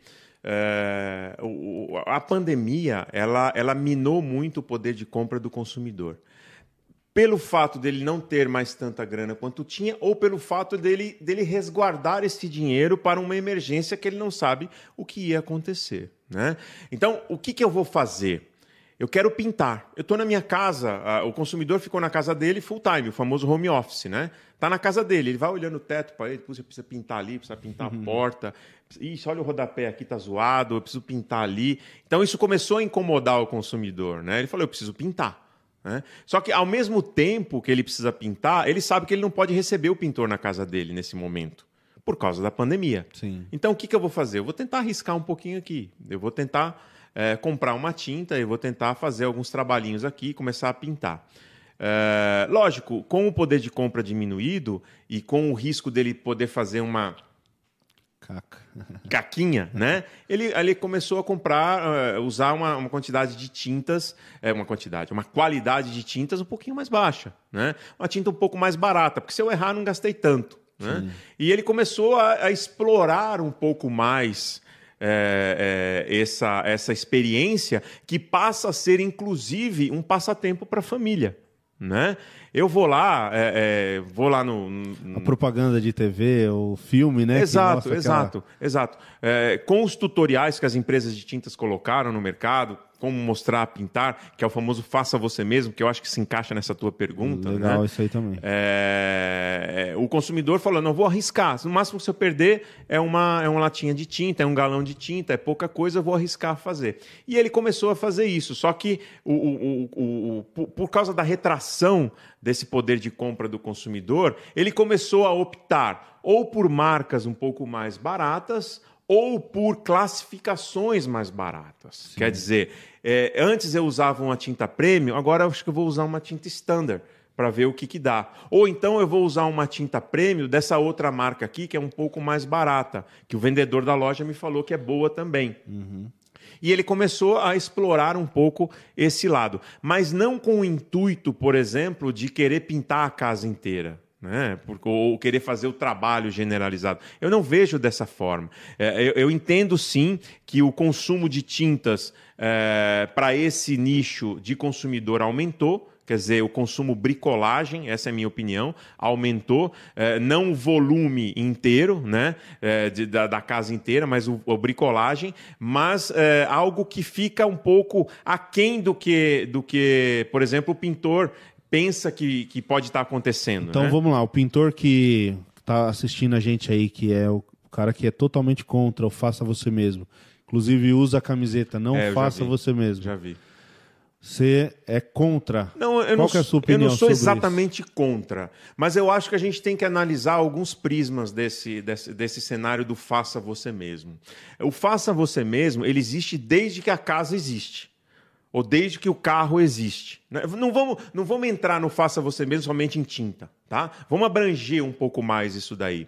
Quando você vai num, num Carrefour, quando você vai no macro da vida, por exemplo, você vai lá no setor de ferramentas, você tem lá o kitzinho de rolinho, mexedor, pincel, sim. lixa e bandeja envolto num plástico, não tem isso? Sim, sim, tem. Isso é para o pintor? Não, não, com certeza não. Isso é para o consumidor. Da mesma forma, você tem ali o kit de ferramentas, um alicate, um martelo, uma chave de fenda, uma trena, tudo bonitinho ali, né? uhum. né? Isso é para o mecânico ou é para pro, pro, a pessoa que vai consertar? Não, para o eletricista? Não. Isso é para o consumidor. Né? Então, o consumidor em si, ele tem esse, esse, como é que eu vou dizer, esse costume de fazer coisas dentro da casa dele. É um costume, a casa é dele. Então, o contato com o produto é, é, até algo que os fabricantes, os fabricantes aprovam, os fabricantes gostam. Os fabricantes querem que o consumidor tenha o contato ali, aquele contato físico, aquela, aquela Pela ligação. experiência, né? A experiência exato, de usar exato. o produto, conhecer o produto. Exato. É o que você estava falando, né? Do,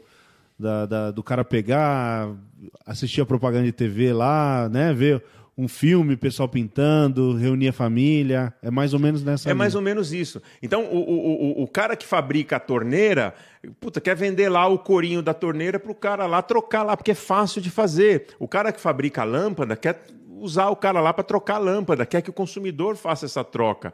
Tanto que você vai comprar a lâmpada, tem o teste dela lá, você já testa porque está funcionando, vai lá e instala. Então, o faça você mesmo, ele sempre vai existir. Por exemplo, num carro, no faça você mesmo no carro. Eu posso trocar o filtro de ar do meu carro? Posso, não é difícil. Eu posso trocar os cabos de vela do meu carro? Posso, não é tão difícil. Agora, eu posso fazer o motor do meu carro? Não. Não. Né? Eu posso fazer a instalação elétrica da minha casa?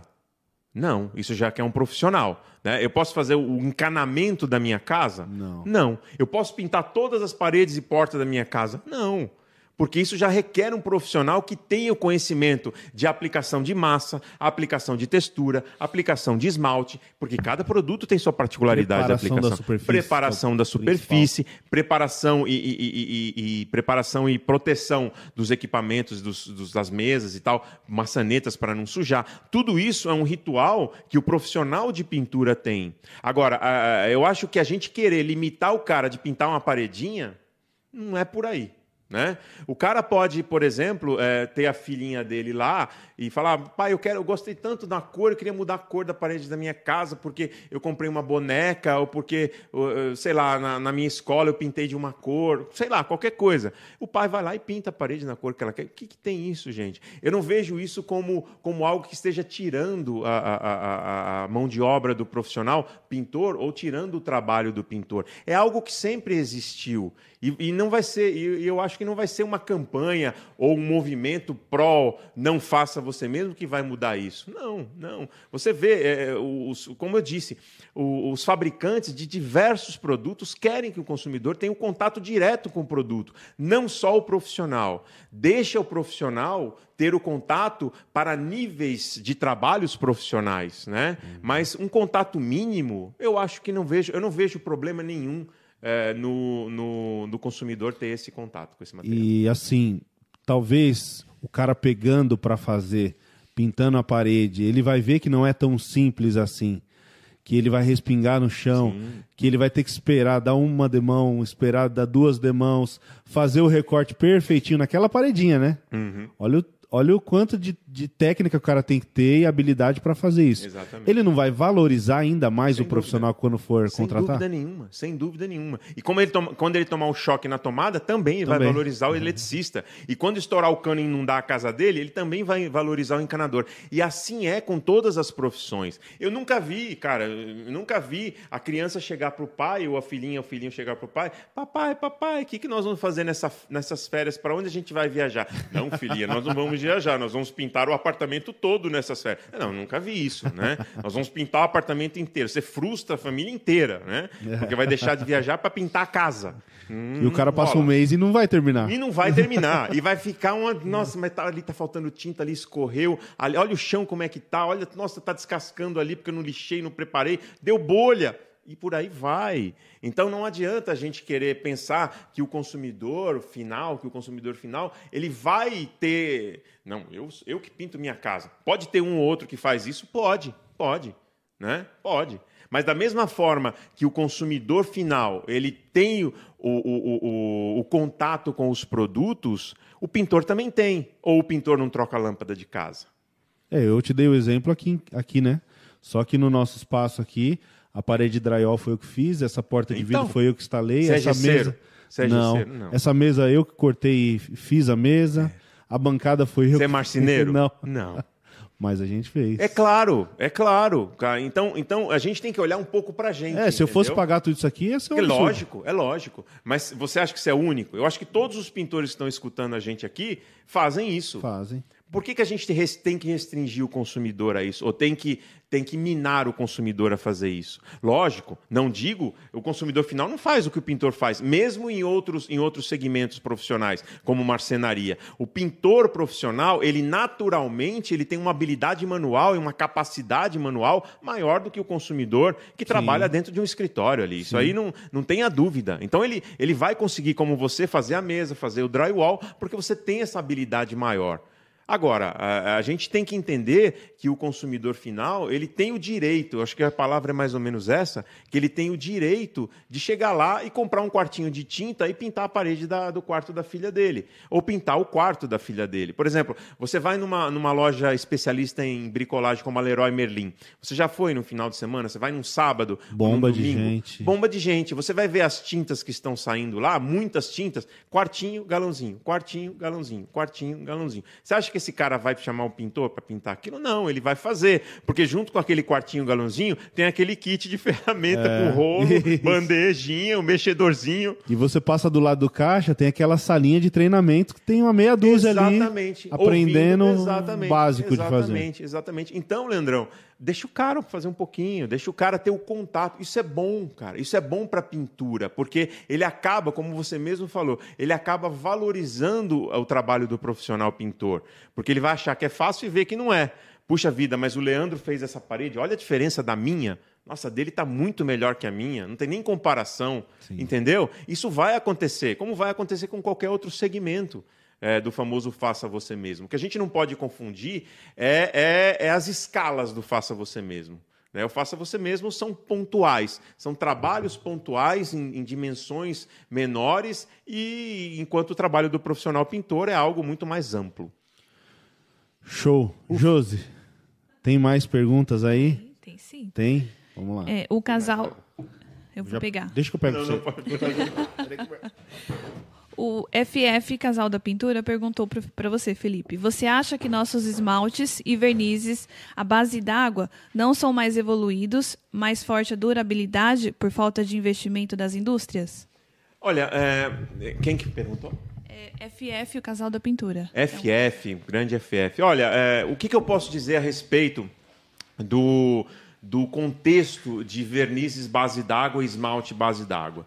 É, a gente tem que entender que são tecnologias diferentes. Né? Quando você fala de vernizes sintéticos e esmaltes sintéticos, você fala de uma resina alquídica, que é uma resina completamente diferente da resina acrílica existente nos vernizes eh, base d'água e nos esmaltes base d'água. A grande, a grande, com relação à resistência e durabilidade, ambos os produtos, ambas as tecnologias têm parecidas ou quase iguais. O que o pintor percebe na hora da aplicação, isso eu falo porque eu aplico, apliquei muito esses dois produtos, é, é, na hora de transferir o produto, na hora de aplicar o produto. Quando você aplica um verniz base solvente ou um esmalte sintético base solvente, você percebe uma transferência, um encapamento maior é, desse material em relação a, a, a um verniz base d'água ou um esmalte base d'água. Isso é normal. Quando você aplica um esmalte base d'água ou um verniz base d'água, você percebe uma camada um pouco mais fina. E isso remete um pouco, ou passa pela cabeça da gente, algo do tipo: puxa vida, é, parece uma tinta tão magrinha, parece uma tinta tão fina, que ela vai proteger menos ou ela vai resistir menos. Na verdade, não é assim. É, os esmaltes base d'água e os vernizes base d'água, as resinas que esses produtos usam, usam são resinas de tecnologias muito mais avançadas do que a resina alquídica, que é a resina utilizada nos esmaltes sintéticos uh, e nas tintas uh, e nos vernizes sintéticos. A gente tem que lembrar também que a grande maioria dos vernizes hoje sintéticos que utilizam uma resina alquídica, elas utilizam uma resina alquídica híbrida. Quer dizer, essa resina alquídica não é só solvente, ela tem um pouco d'água na sua composição. E isso faz com que essa resina também perca um pouco da sua resistência e da sua durabilidade. Então a resposta, resumindo tudo isso, é não. Eu, eu acho que ambas as tecnologias tem suas particularidades de aplicação, de resistência, de durabilidade, mas nenhuma delas fica uh, aquém da outra em relação a isso. Show. A água está aí, ó. Obrigado. Josi, tem mais perguntas? É, o José da CI, ele faz uma pergunta aqui. Se você tivesse o poder, o que você mudaria ou acrescentaria no mundo da pintura hoje? Efeitos. Efeitos, tecnologia. Boa pergunta, quem é? José, obrigado pela pergunta. Pergunta sensacional. Tecnologia. Eu colocaria. A gente, aquilo que a gente estava falando lá atrás, Leandrão. Tem opção de, de, muita tecnologia, de produtos muito tecnológicos, né? Parte decorativa. Tudo, tudo. Parte de tinta normal também. Lembra que eu falei para você, não sei se você lembra lá atrás, eu falei sobre tintas à base de silicato de potássio? Sim. Essa tinta, ela é usada muito em monumentos na, na Europa, nos Estados Unidos, em prédios mais antigos, em obras que você tem muito que tem problemas muito de calcinação, por exemplo, de eflorescência, por exemplo. É uma tinta que não forma filme, ela não forma película. Você consegue pigmentar em sistema tintométrico, você consegue aplicar esse produto direto sobre uma massa, uma massa acrílica, por exemplo, ou uma massa corrida e pigmentar essa massa. Sabe o sistema STEM? Para verniz, sim, sim. que é o que ele penetra na madeira e não forma Impregna. filme. Imagina esse sistema em alvenaria. Olha Nossa. que legal.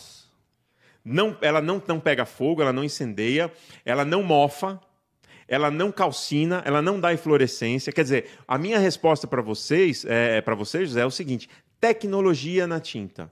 Né? Tecnologia, trazer produtos inovadores, trazer produtos que realmente atendam a necessidade do consumidor atual e, e, e, e da situação climática do nosso planeta. Né? O que, que a gente sofre muito hoje? Temperaturas, altas temperaturas. Se a, se a tinta consegue. Uma oscilação, né? É, é, eu não sei, eu não lembro qual que é a matéria-prima. Eu acho que é alguma coisa de bário, não sei se é. é, é Algo de bário, me, me fugiu a, a memória aqui agora. Não é silicato de bário, é alguma coisa de bário, que tem, que tem uma característica muito grande de refração de calor, muito grande mesmo, de baixar a temperatura. É, tinta de repelência a insetos, isso existe lá fora pode ser feito, né? Essa tinta base de silicato de potássio que não forma filme. Ah, Filipão, mas é muito caro. Beleza, mas se você tem lá uma parede que você não consegue resolver o problema de calcinação, de eflorescência que dali nunca, você aplica uma tinta dessa e resolve. Né? Você tem um problema lá insolúvel, agora você resolve. Né? Ela não desbota, não perde a cor e por aí vai. Então, eu, a minha resposta é tecnologia. Investir mais, os fabricantes investirem um pouco mais em tecnologias e, e implantarem produtos no mercado nacional que sejam realmente diferenciados. Né? Uhum. Eu vejo muitos aí no mercado colocando produtos legais, produtos bem bacanas. E outro ponto também com, relação a essa pergunta, que você falou de efeitos decorativos. Sim, efeitos decorativos. Eu acho que a gente engatinha um pouco em efeitos decorativos. Eu vejo muito, eu sou muito sincero, tá, Leandrão? Eu vejo muito que nem a gente falou, mármore, cimento queimado. Mármore, só isso que a gente vê. A gente não vê. Quando eu lancei produtos lá, efeitos decorativos lá atrás, eu lancei 14. 14 Nossa. efeitos na época.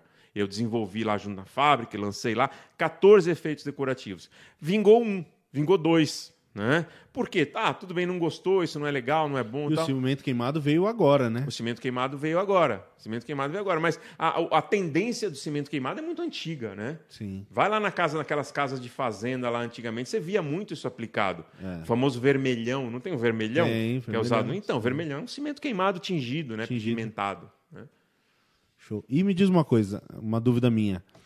É, a tinta, para ela o pigmento durar mais tempo, tem, que, tem a ver com a questão da qualidade Boa do pergunta. pigmento. Mas também, por exemplo, tem alguma tinta que o pigmento, no caso, a minha opinião, a manta líquida, ela vai ter uma durabilidade maior na, nessa questão da, da, da, coloração? Bom, são, são duas coisas diferentes. A tua pergunta, ela ramifica para dois lados, tá? Primeiro, eu vou, eu vou, eu vou responder é, sobre os pigmentos, né? Uh, o que, que a gente tem que entender? Estou batendo aqui no, no microfone. O que, que a gente tem que entender? Uh, os pigmentos eles têm que ser envoltos pela resina. Tá? A resina da tinta ela tem que abraçar esse pigmento. Se o pigmento ficar solto ali na fórmula, se, ela, se ele ficar solto na película, ele fica extremamente exposto às intempéries. E quando eu falo de intempéries, é sol e chuva. Tá? Entenda uma coisa. Quando você tem uma tinta extremamente fosca, por isso que me incomoda um pouco de cobre pra caramba, rende pra caramba, porque para cobrir, lembra que eu falei para você, tem que colocar pó, tem que colocar pigmento. Quando você coloca cor nesse pigmento, quando você tinge esse pigmento branco com alguma cor, camurça, areia, palha ou cores mais intensas, né, avermelhadas, alaranjadas, a, a, a ação do sol sobre essa tinta é extremamente alta. Se a resina não estiver envolvendo esse pigmento, né, é, é, é, esse pigmento vai estar exposto diretamente às intempéries. E, de novo, as intempéries leia sol e chuva. O que, que acontece? Quando você tem uma tinta extremamente fosca, extremamente fosca, você tem muita porosidade. Sim. Essa porosidade faz com que haja uma penetração de umidade pelo filme. Entenda uma coisa, Leandro: a água ela não penetra pelo filme ou ela não migra pelo filme somente de forma líquida. A água, ela migra pelo filme também em forma de Isso vapor. é show, hein? Tá? Ela migra o pelo vapor, filme, né? vapor de água. O vapor acontece na evaporação da água que está dentro do substrato. Se você tem algum ponto de entrada no substrato, mesmo que seja mínimo, e não te dê é, problema de infiltração, de mancha. Por quê? Porque a água está evaporando em forma de vapor, ela não vai danificar visivelmente o seu filme. Ela vai, ela vai danificar seu filme depois de um ano ou dois anos. É o que a gente chama de calcinação. A calcinação ela é a degradação do filme da tinta, principalmente da resina e posteriormente do pigmento. Quando você tem uma migração negativa de água em forma de vapor, essa água em forma de vapor, ela não leva somente ela, não traz somente água. Ela traz os, os álcalis, ela traz os carbonatos que estão no reboco, que estão na argamassa. E esses carbonatos, eles destroem a resina e, e automaticamente destroem o pigmento. Você já passou a mão numa tinta, ela sai branca a sua mão? Sim. Aquilo é calcinação. Sim. Aquilo quer dizer que o pigmento, a resina da tinta já se Virou foi, pó. já era. O que está ali na parede é um pigmento depositado, é um pigmento compactado. A resistência a sol depende sim da qualidade do pigmento que você utiliza na tinta, é muito importante a qualidade do pigmento, mas também dessa resina estar abraçando esse pigmento porque ela forma uma proteção, ela forma uma, uma leve película sobre esse pigmento, evitando que haja uma ação direta da água em forma de vapor e também do sol. Por isso que, que eu falo para você sobre, a respeito eh, de outros atributos na tinta. Eu conheço tintas no mercado, eu não vou falar marcas, que eu prometi não falar marcas aqui, mas eu testei tintas, muitas tintas no, no, no, no do mercado, e eu conheço tintas, é uma tinta famosa, inclusive, que tem uma proteção, uma absorção, um, aliás, um poder de impermeabilidade extremamente alto. E ela é fosca. Nossa. Ela é fosca, é uma tinta fosca que você consegue limpar, a água não passa por ela. Dá, pô, mas Filipão, não dá para fazer, a tinta fosca é porosa. Não, dependendo da carga que você utiliza. Se você utiliza cargas à base de silicato, que são cristais, o silicato, juntamente com a resina, ele impermeabiliza o filme e não, fosque, e não, e não forma brilho. Deixa, Tá? deixa eu pausar um pouquinho aqui. Então, Desculpa. a gente pode. Não imagina. É, você nem terminou de responder ainda. eu que estou te interrompendo. Vamos lá. É, então, a gente pode dizer que não necessariamente uma parede pode ter problema de, de filtração só por conta do trinco e da fissura. Não. A parede pode estar linda, perfeita, mas ainda assim ela está transpassando o vapor. Exatamente. Perfeito. Você definiu exatamente isso. É, o que, que acontece? É, Tinta extremamente fosca. Se você não usar a carga certa, tá? por exemplo, carga silicada, silicatos, são cargas, são cristais. Imagina um cristal moído é, na, na espessura de um talco e misturado à tinta. Os silicatos não dão cobertura. Os silicatos dão impermeabilização e dureza do filme, resistência do filme. O silicato, juntamente com, com, com a resina, formam uma película, um paredão extremamente forte. Se a tinta fosca não usa essa carga em grande quantidade, ela usa carga normal, carbonatos, dolomita, que são cargas mais de cobertura e não de limpeza, eh, você vai ter um filme poroso. Um filme poroso a vapor. Tá? Então, se você tem um bloco de concreto, por exemplo, você tem uma parede de bloco de concreto. O bloco de concreto é extrema, que nem você tem aqui na sua casa. O bloco de concreto é extremamente atérmico. O que, que isso quer dizer? Ele absorve muita umidade, absorve demais, porque a porosidade dele é muito grande e ele tem buracos muito grandes dentro. Sim. Então, dentro Fica água dentro ali, né? Exatamente. Fica água dentro. Mas a água que está lá dentro, Leandrão, ela não está, ela está apenas condensada. Já viu aquelas películas que ficam na, na, na- numa folha? Parece um orvalho, né? Aquelas, Sim, aquelas películas sim. bem pequenininhas. É mais ou menos aquilo. A água condensa dentro do substrato. Na hora que a temperatura aumenta, por exemplo, ela vai condensar hoje à noite. Na hora que a temperatura aumenta, no dia seguinte, essa água ela vai evaporar. Quando ela evapora, ela vai em forma de vapor. Evaporação é vapor. Então ela vai em forma de vapor. Se o seu filme, se o filme da tinta que está aplicado ali, ele não tiver uma impermeabilização mínima, ela vai passar por esse filme, essa água. Só que ela vai passar pelo filme carregando com ela partículas de carbonatos que são das argamassas que estão aplicadas na parede. E esses carbonatos vão atacar a resina, destruir essa resina e deixar essa tinta mais porosa ainda e aí formar a famosa calcinação. Calcinação. E do lado de dentro, mofo, Mofo, é. bolor. Você, você, você já deve ter visto. É, você olha para um prédio, ele está filmado certinho, com os blocos assim. É isso que eu ia comentar. É. Você pega um, por exemplo, uma CDHU, um imóvel Isso. popular, Isso. você vê muito isso. E o que, que é aquilo? É exatamente o que você está falando. O o... Aquilo é fungo, aquilo é bolor. Porque junto com esse problema vem o bolor, vem o fungo. O que você, aquelas manchas pretas quadriculadas que você vê, aquilo nada mais é do que fungo, do que bolor. Entendeu? Por quê? Porque a tinta está extremamente porosa, deixou a umidade passar, a umidade ficou retida no filme, essa umidade tinha mofo dentro do bloco, o bloco devia estar em- contaminado com mofo dentro, dentro dele, nos ocos dele, né? Está contaminado, e esse mofo ele Às vezes da migrou- própria forma, né? Na hora de. de- também, Fala. também. E esse mofo, ele, esse bolor, ele migrou pela argamassa e migrou pelo filme. Não tem como resolver. Tem, você pode impermeabilizar. Do lado de fora. Não, dentro- não se, for, se for água em forma de vapor, do jeito que a gente está falando, você pode usar uma manta. E depois Do lado de dentro. Sim, do lado, não, do lado de fora mesmo. Do lado de fora, sim. Sim, pode. É, no caso. Porque a- ah, desculpa, porque a força que a água exerce É. ali é muito pequena. Não vai, não vai empurrar ela, entendeu? Entendi. E sobre pigmentos em manta líquida, impermeabilizantes? Então, ah, o que, que a gente tem que entender também, né?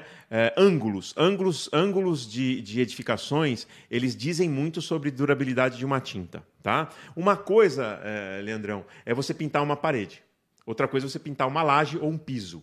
Sim. Quais são as cores de piso? Preto, marrom, vermelho cerâmico, cores que não desbotam, Sim. cores que têm resistência ao sol. Por quê? Porque o sol está numa incidência durante o dia inteiro nesse substrato.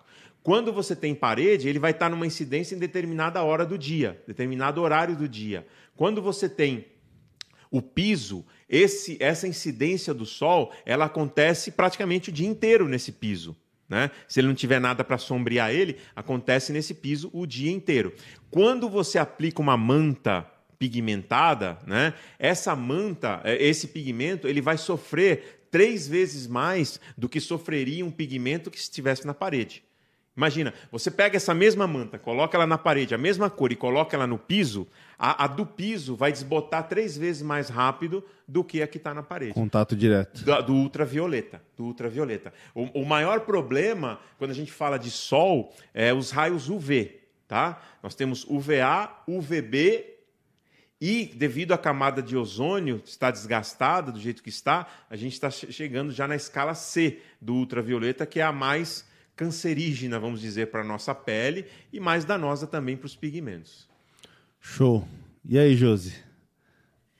É, o Felipão falou de que tinha uma empresa que era muito boa. O pessoal tá curioso, querendo saber uma dica de que empresa é essa. Sou empresa do quê? Eu falei tanto. Você falou que tinha uma empresa, uma marca, ah. que os produtos eram ah, muito não, não bons. Falar, não, posso, não posso falar Inclu marca, Essa foi uma das... Foi, acho que umas quatro perguntas sobre qual a melhor tinta que você acha hoje no mundo. No mundo, no mundo. Como você olha, não entende muito do assunto, eles querem saber qual a sua indicação. No mundo fica difícil, porque eu, eu não tenho, eu não testo é, tintas do mundo inteiro, não testava tintas do mundo inteiro, né? Eu testava tintas da América Central, América do Sul e principalmente aqui no Brasil. É, mas é, existem marcas é, fora do, nos Estados Unidos, por exemplo, como a Bear, que é uma marca americana, que tem tintas fantásticas, produtos sensacionais cores, durabilidades, né, muito bonitas. Agora, é como eu falei anteriormente, a tecnologia lá das tintas americanas ela é diferente da, da nossa aqui. Eles, eles levam o conceito de praticidade muito a sério. Sim. Não é tem outra é, ideia, é, né? outro, é outra visão de pintura, né? São tintas mais finas, são tintas mais nobres, né? De... São tintas que aqui custariam o olho da cara, Sim. seriam muito caras. Né? Porque lá, aquilo que a gente falou, eles não têm esse conceito de massinha corrida, massa acrílica, nada disso. Lá é praticidade, velocidade e custo baixo. Porque a mão de obra lá é extremamente cara. Para fazer um programa de TV igual faz lá, em uma semana o cara reforma a casa inteira, destrói parede. Aqui no Brasil não vai dar Não, certo. não. De lá jeito você nenhum. tem que esperar o cimento secar, o reboco É. secar, a alvenaria subir. 28 tijolinho, dias. tijolinho, esquece. É. Lá não. Lá você vê os programas lá da HGTV, se eu não me É, engano. eu né? assisto. assisto. E é aquilo lá mesmo, tá? Não que fez em uma semana, mas um pouco mais, porque lá é muito prático. Lá é muito prático, né? A- a- aqui as casas têm- sofrem com problema de umidade, né? É. Lá as casas sofrem com problema de cupim. Elas apodrecem, literalmente. É. Apodrecem. Então eu vou tentar refazer essa pergunta de uma forma mais suave, tá? É, você falou sobre hoje em dia a- as empresas facilmente criam produtos, né? Tem E mais acesso à tem mais tecnologia, acesso à informação e tecnologia. Sim. E ao mesmo tempo você também comentou que existem marcas inferiores que muitas vezes o cliente paga mais barato para fazer na casa dele, enfim. E a gente sabe que hoje tem muitas marcas no mercado. A questão da- das marcas, a qualidade. O que, que você diz assim da qualidade dessas marcas? Top de linha, estou dizendo em nome, né? De, de nome, e marcas que não são tão conhecidas no mercado. Qualidade. Tá. É, é, eu vou me restringir, talvez, em falar marcas, tá? Não, não Tá, gostaria de ok. falar marcas por enquanto. Mas o que, que acontece? Você, você tem ideia de quantas marcas de tinta existem registradas no Brasil? Eu ouvi uma vez mais de 200. 400. São mais de 400 marcas de tinta. Tá? É, de massas, texturas, esmaltes, isso aí é dados da Abrafat, são mais de 400 marcas. Eu tenho aqui na esquina de casa. Aqui. Uma fabriqueta. Uma fabriqueta. É, isso aí. Deve ter o quê? Uns 200 metros quadrados. E faz tinta. E vende aqui na região toda. É isso aí. É isso aí. E, e como aqui tem no país inteiro, tá? Então são 450 para mais, tá? Só que o que, que a gente tem que fazer, Leandro? A gente tem que separar o joio do trigo, né? Eu não, eu não considero 450 marcas de tinta. Para mim, as marcas de tintas hoje são marcas que estão é, é, classificadas dentro de programas de qualidade. Se a marca de tinta estiver fora de programa de qualidade, para mim. Que são os três, né? Que você citou. A BNT, é isso, Abrafat e Metro. É, exatamente. Se, se, se tiver fora, para mim, dessa, dessa, dessas classificações, para mim não são tintas. Porque é, me remete ao mercado informal de quando eu comecei na tinta ou no mercado informal que é o mercado de exportação. É um mercado informal, que, que é um faroeste caboclo isso daí. Cada um faz o que quer. E para mim isso não é não é Subdecora. profissional. É, isso já é uma falsificação, Falsificação. né? Já é uma falsificação. Mas é uma fábrica que faz tinta. Exato. Só que isso não é, não é considerado marca para mim.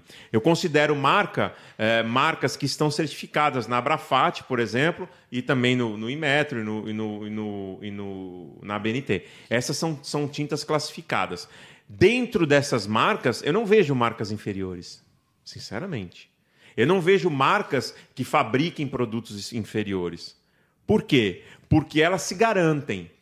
Elas, elas por, por vontade própria, elas por quererem mostrar a qualidade do seu produto, participam de programas de certificação. E, e, esse, e, esse, programa de certificação, esse programa tanto da ABNT também, o da Imetro, mas o mais famoso, que é o da, o da Abrafat, ele é um programa muito sério, muito sério. É, as fábricas elas são auditadas a cada dois meses. Lógico, não são todos os produtos que são auditados, né? É, um acrílico e. Tintas para alvenaria, esmalte. esmaltes e vernizes. Vernizes, isso. né? são, são esses que são auditados, E basicamente. tintas premium só, né? E, Não. pre- e prêmio, standard, e Standard econômica. econômica. Todas E as três. prêmio agora. É, esse é um assunto que a gente pode entrar. É. Se tiver tempo, já estamos aí com duas horas já. Duas horas e quinze. Não dormiu ninguém aí, não? Não, pessoal, ainda tem muitas perguntas. Não dormiu ninguém, não? então, é, é, então essa- essas marcas que estão certificadas, Leandro, Alga pra mim, por favor. Oh, aqui. Essas marcas que estão certificadas, para mim, elas são perfeitas, elas são boas. Porque elas têm que respeitar o programa, elas têm que respeitar. Então se equivalem na questão da Sim. qualidade às. vamos- Tá, tá ba- basicamente no mesmo nível. Sim. E a gente tem o que pode produto- acontecer, desculpa, o que pode acontecer é uma marca ou outra, vou falar uma palavra legal aqui, uma marca ou outra caprichar mais no seu produto.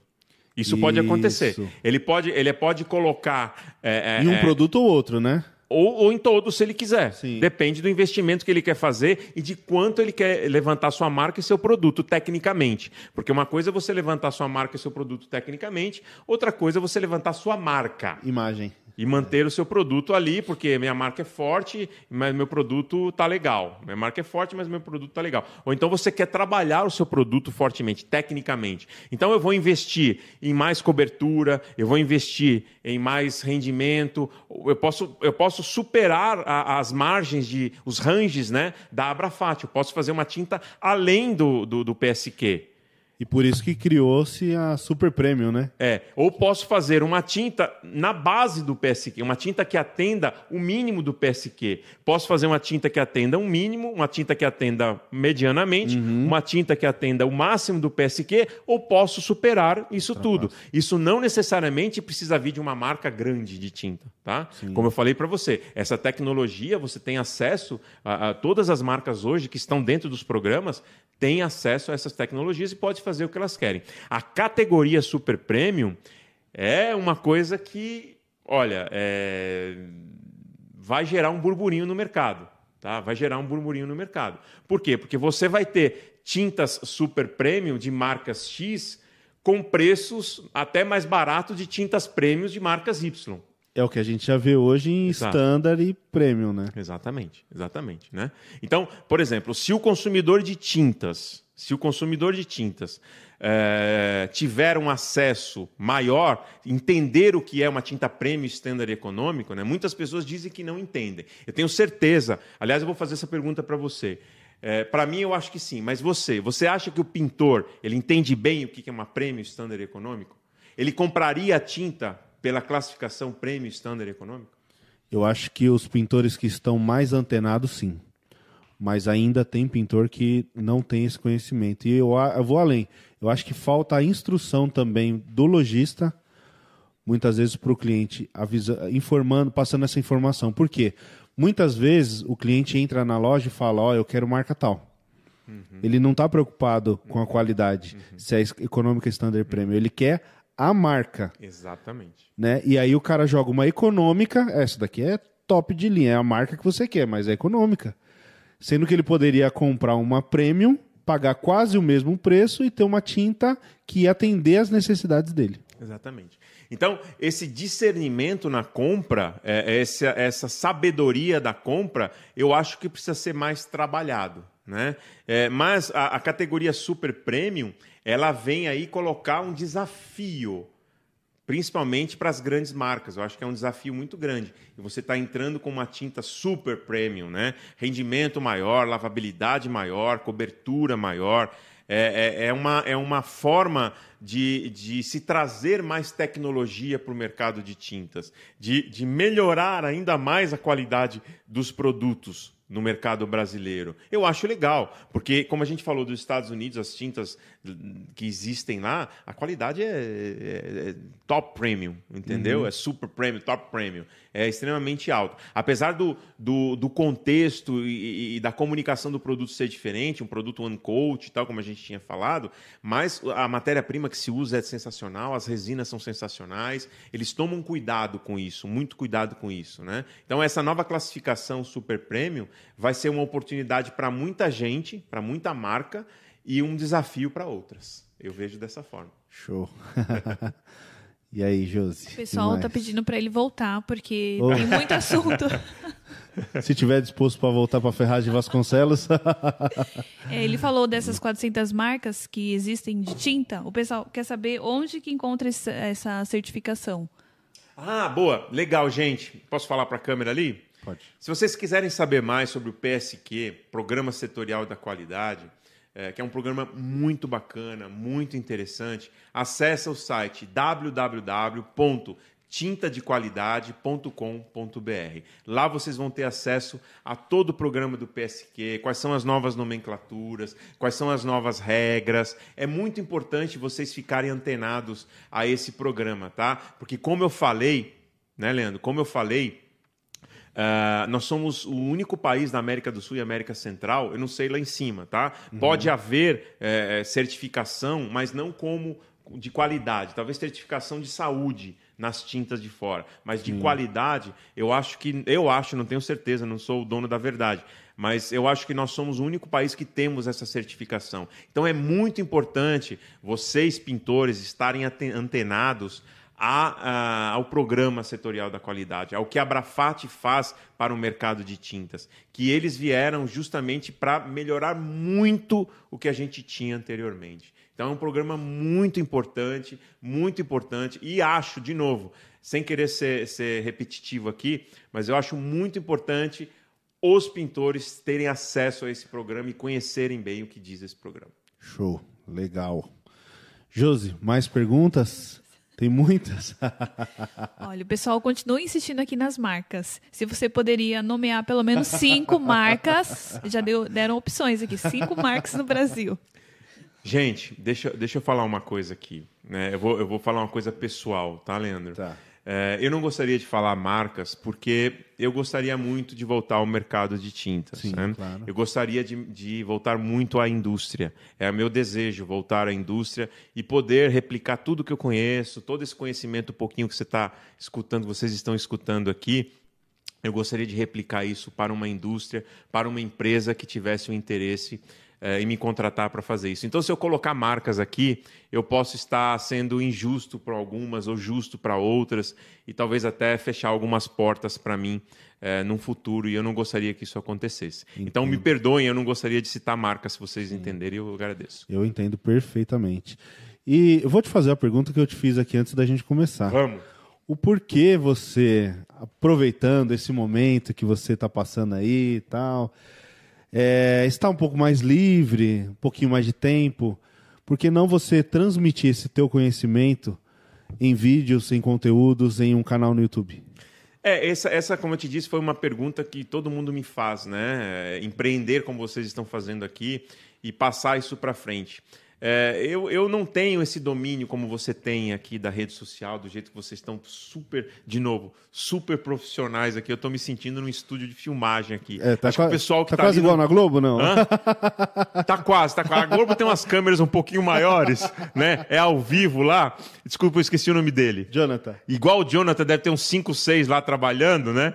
Ao mesmo tempo. Mas, meu amigo, é, tá sensacional isso daqui. Então, eu não tenho essa, essa, esse espaço para fazer isso, eu não tenho esse espaço, não tenho onde fazer isso, não sei como é, é, ter a remuneração com relação a isso. Eu não sou, eu não sou ligado muito nisso. Eu tenho minha rede social, mas é tudo pessoal. Tem é, o Facebook já não cabe mais amigos. Lá a maioria é muito pintor. Eu recebo todos os pintores, adoro, adoro, adoro eles. É, minha vida sempre foi a vida junto com os pintores, mas eu não tenho esse, essa- esse tino, entendeu? É, de trabalhar com esse, com esse tipo de, de, de coisa. Eu, eu gosto da indústria. Eu gosto de chegar ali, gente, vamos fazer um produto assim? Ou traz o produto aqui, deixa eu testar, deixa eu ver como é que tá. Vamos aplicar. Né? Que eu era responsável por isso também na Souvenir. Eu fazia muitos testes de aplicação. Os testes de aplicabilidade eu fazia em muitos produtos lá. Então eu ajudei a desenvolver muitos produtos lá dentro. Então, me encanta a indústria, sabe? O poder estar ali do lado da fábrica e ver o produto sendo feito e poder opinar e poder dizer como a gente pode fazer melhor. E também treinamento. Não sei se você percebeu, eu falo um pouquinho bem. Né? Eu me expresso Super, um pouquinho bem. bem. Então, eu gosto de Eu já assisti algumas lives suas e a gente fica parado ali. Obrigado. Pou- poucas pessoas eu, eu me encanto assim de Obrigado, ver. Leandro. Obrigado. Então, é, certeza, essa é a minha vontade, sabe? E como a gente falou de novo lá, aqueles treinamentos que eu te, te, te dei uma, um, um spoilerzinho, aquilo para mim é algo super inovador. E junto com isso, eu tenho vontade sim de fazer um podcast, que nem você está fazendo aqui, mas junto, na fábrica. Eu tenho, eu tenho vontade de fazer, por exemplo, uma visita virtual dentro de uma fábrica de tinta. Estar ao vivo numa fábrica de tinta rodando os setores lá dentro. É o pessoal difícil, né? É difícil, cara. é, dá pra fazer, dá pra fazer. Dá Ah, pra... mas geralmente é, pô, não pode fazer ali, não pode É, olhar, então, não pode gravar. a gente tem algumas limitações, né? Existem algumas limitações, mas dá pra fazer, dá pra fazer. Dá pra você mostrar pro pintor como é uma fábrica de tinta, porque nem todos têm acesso. Não, Lá não na. Souvenir eu cuidava do centro de treinamentos, né? Eu era responsável pelo centro de treinamentos da Souvenir. Mas, por exemplo, eu vou falar de números da Souvenir que, que eu tive acesso há muito, muito tempo. A Souvenir treinou, treinou em 2019, se eu não me engano, 60 mil pessoas em 2019, né? Isso presencialmente? É. ou só, só presencial? É. E, é, e aí pintores e não pintores, ou não? Tem essa- Pintores, vendedores, engenheiros, Ah, tá. arquitetos Legal. e por aí vai, né? Mas é mais ou menos esse número. Lá no centro de treinamento eu consegui receber 2.000 e 2.500 pessoas em 2019, tá? Só que lá era uma visita de um dia inteiro. Eu almoçava, tomava café e tinha um dia inteiro dentro lá. sim. Então, quer dizer, de 60 mil, somente 2.500 viram a fábrica. Tá? Então a minha ideia é justamente você ampliar isso, você levar essa visita para Um muito tour mais virtual. pessoas. Exatamente, exatamente, exatamente. E ter um, um podcast, imagina você fazer um podcast desse, eu não gosto nem de dar spoiler, mas você fazer um podcast desse dentro da fábrica. Trocar ideia dentro da fábrica, né? lá dentro, no ambiente industrial. Então, tem essas e outras ideias, e por isso que eu gostaria muito de voltar à, à, à indústria de tintas, e se Deus quiser, acho que eu vou conseguir. Então, pessoal, fica ligeiro aí, ó. Brasilux. Amanhã eu ligo pro Caio. Vamos lá, Josi, pra gente andar aqui. Ninguém dormiu, Josi? Não, Ninguém acho que a gente vai hoje até meia-noite, porque já é 10 e meia. Ó, o Johnny, ele quer saber se você tem uma dica legal. Hum. Ele falou que lá onde ele mora o tempo é, um é seco, tipo clima de praia, mas não é praia. Você teria alguma dica para acabamento? Seco. É. Então, é, a gente tem que entender se, se é um clima quente, seco. Qual, qual é a região? Ele falou ou não? Não? É, é legal se ele pudesse. Como é o nome dele? Johnny. Se o Johnny puder falar qualquer região, se ele falar a região, eu consigo dar um- uma direção melhor, porque eu tenho, eu tenho os estudos da Nordeste é mais seco, né? É, é- ele não, é mais úmido, Mais né? úmido. É, ele é quente e úmido. O Nordeste é quente. O Norte e Nordeste, ele é quente e úmido, né? O Centro-Oeste é quente e seco. Seco, é. né? Você tem o Sudeste, que, que, que sofre uma, uma variação climática muito grande. Você vai do quente ao úmido, você aumenta a temperatura e baixa a umidade muito facilmente na região sudeste. E na região sul ele é frio e úmido. Né? Então, quer dizer, dependendo da, da, de lugares, lugares secos, por exemplo, é, que com baixa incidência de umidade, você automaticamente você tem uma incidência de partículas no ar muito maior partículas de fuligem, partículas de poeira, porque você não tem a umidade no ar para englobar essa partícula e jogar no chão. É, eu tive a oportunidade de ir no Mato Grosso algumas vezes, é bem seco lá. Cuiabá. Cuiabá. Isso. Andei praticamente Isso. o estado inteiro. Exatamente. Nariz no primeiro dia já começa a Exatamente. coçar, sangramento. Exatamente. É muito, muito Nessas seco. regiões, Johnny, se for uma região assim, quente e seca, o produto ideal são produtos semi-acetinados ou produtos foscos de lavabilidade. Existem produtos foscos de alta lavabilidade. Quando você tem um produto fosco de alta lavabilidade, você tem aquela matéria-prima que eu falei para você anteriormente, que é, os, que é as cargas silicadas. Essas cargas silicadas, elas funcionam como um cristal, como vidro. Então ela não deixa a, a poeira grudar. Ela é meio que autolimpante. Entendeu? Uhum. Então, se você utiliza uma tinta é, levemente brilhante, semi-acetinada, ou até mesmo um acetinado, o problema da acetinada é que tem um pouco de brilho e realça os defeitos. Mas se você usa uma tinta semi-acetinada ou um, uma tinta fosca voltada à lavabilidade, existe, de novo, existem as tintas foscas que são altamente laváveis, né? que aceitam muita limpeza. Sim. Ela tem essa tecnologia de baixa pega de sujeira. Então, quando vier a chuva lá, depois de um tempo, ela vai lavar automaticamente essa poeirinha que grudou na parede aí. Legal. Jos, vamos para a última pergunta, para deixar o nosso convidado aqui descansar um pouco. Johnny também, mais uma vez. Jonathan. O Jonathan. é, Pamela. Tá aqui, ó, Pamela. A esposa dele, viu? Ah, tá. Manda, tá manda, fala, Pamela, o Jonathan tá, tá chegando. Manda Ela tá aí? Ela tá vendo. Ô, Pamela, deixa eu, ver, deixa eu ver se ele tá vivo. Tá. Tá, tá vivo ali. Ele tá meio debruçado em cima dos computadores. Tá vivo, Jonathan? Tá vivo? Desfibrilador não precisa, não. Tá tudo certo. Não, ele tá bem, ele tá bem. Qualquer coisa, o SAMU já tá aqui na porta. Brincadeira. Ele tá super bem lá, ele tá tranquilo lá. Faz um trabalho excelente. Parabéns pro seu marido, tá? Um profissional. Eu tô aqui encantado, essa é a verdade. Poxa, se vida, quiser voltar amanhã, demais. eu volto, tá? Eu tô aqui encantado com essa estrutura, baita estrutura, puta profissional, desculpa o palavrão, mas um baita profissionalismo, tá? Parabéns a todos vocês. Obrigado, fico lisonjeado, ficamos lisonjeados mesmo. Vamos para a última pergunta, Josi. Pega o um resumo aí de que o pessoal falou e faz a última pergunta e depois eu quero. Tá bom. Fazer o um encerramento? Isso. Quero ouvir um pouquinho de você, que você tem mais para nos dizer aí. Assim, no geral aqui que o pessoal falou mais foi da qualidade, da tecnologia. Por que, algumas indústrias aqui no Brasil ainda não têm ou porque não investem nessa tecnologia? Essa é uma grande pergunta, né? É, eu acho que é um pouco de receio de não funcionar, de não dar certo. Né? É, como eu falei para você, o, quando você investe em um produto novo, uma tecnologia nova, é, são insumos novos, são matérias-primas novas, são equipamentos novos. Quer dizer, a empresa, a fábrica, é, ela tem que investir nesse produto, né? É, só que para ela investir, ela tem que fazer um estudo de mercado para verificar Sim. se esse produto vai ser um nicho para o consumidor né? Se o consumidor vai aceitar esse produto. Porque é, é, é, mas pode acontecer o contrário. Pode, pode investir no produto, pode ter feito o estudo, falou, não, vai, e não vai.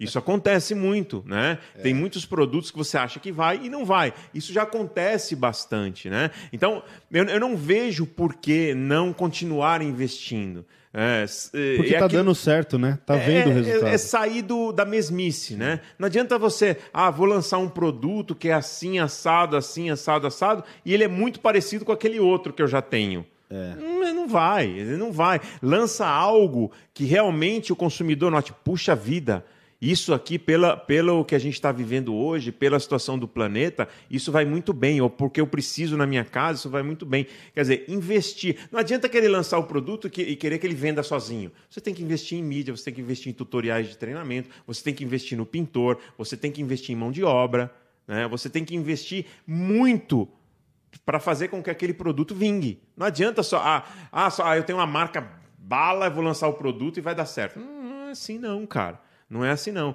Você pode dar muito tiro no pé de graça. Né? E, e não pensa você que você é, investir em um produto que seja mais do mesmo também é barato. Não, não é barato. É, o investimento de um produto, de uma tinta acrílica de parede XYZ nova, também é caro. Só que aí o que, que eu penso? Em vez de você investir em, em, em algo que já existe e que o consumidor não vai conseguir notar a diferença de um para o outro, invista em algo que não tem. Invista em algo inovador, realmente inovador, que mude o conceito de tinta um pouco.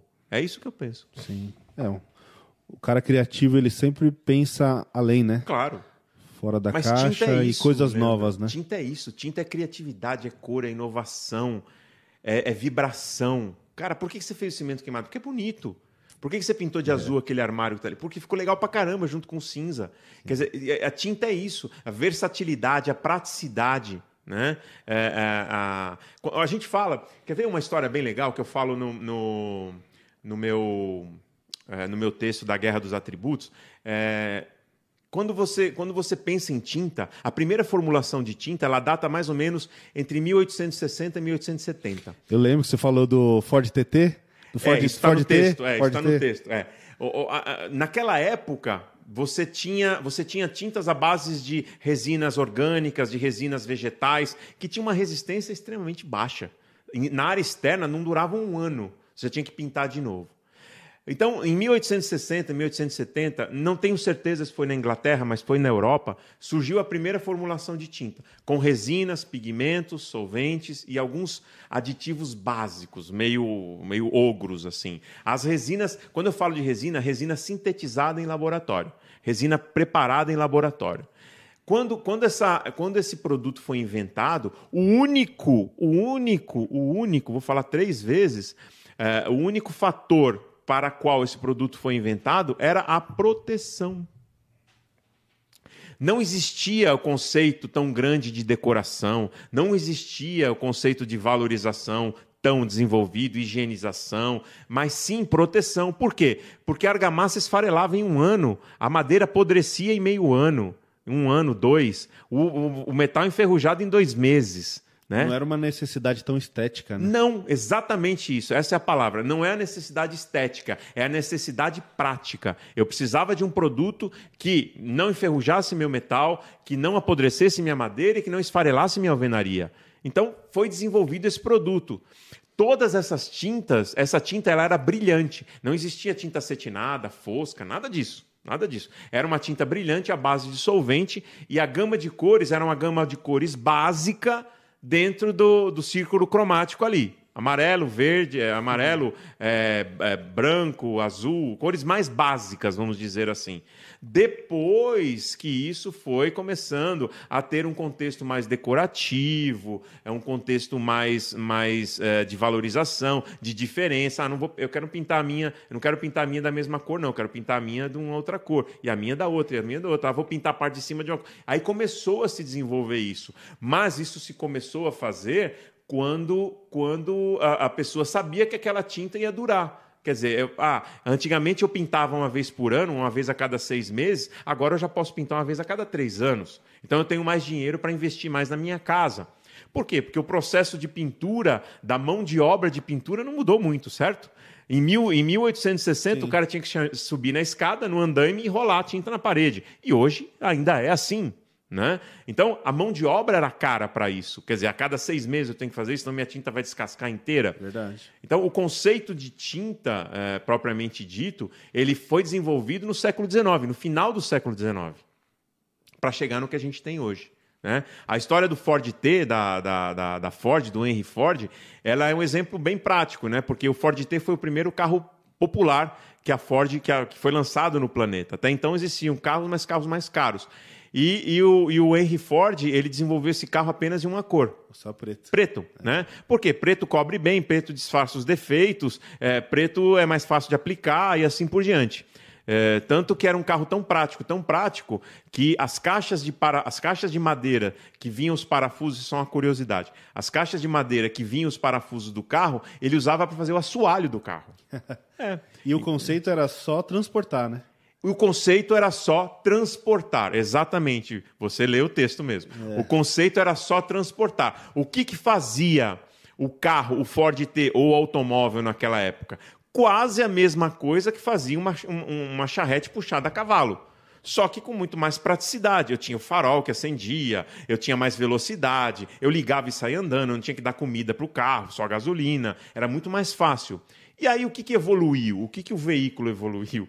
Muito, muito. Hoje você. Qual, qual que é a última coisa que você pensa num carro? Ele te levar daqui a ali. Exato. Tô errado? É igual o celular, né? É. É, a, a última coisa que você pensa no celular é você ligar para alguém, é. né? Exatamente. Então, o carro hoje você vai comprar ele pela cor, pelo design, pela potência, pelo estilo, pelos opcionais e por aí por diante. Sim. Você nunca compra, ah, ele vai, é, esse carro me leva daqui ali. Todos fazem isso. Isso é o básico. Então, a tinta cobrir e render é o básico. Agora a gente tem que ver o que ela faz mais. E se antes durava seis meses, hoje qual a sua recomendação de pintura no geral? Quanto tempo? É, para uma repintura em área externa, cinco anos. Cinco anos? Hum, cinco anos. Tá bom, hein? E área interna? Área interna depende. A área interna você tem uma, uma ação de intempéries nula, praticamente nula. Né?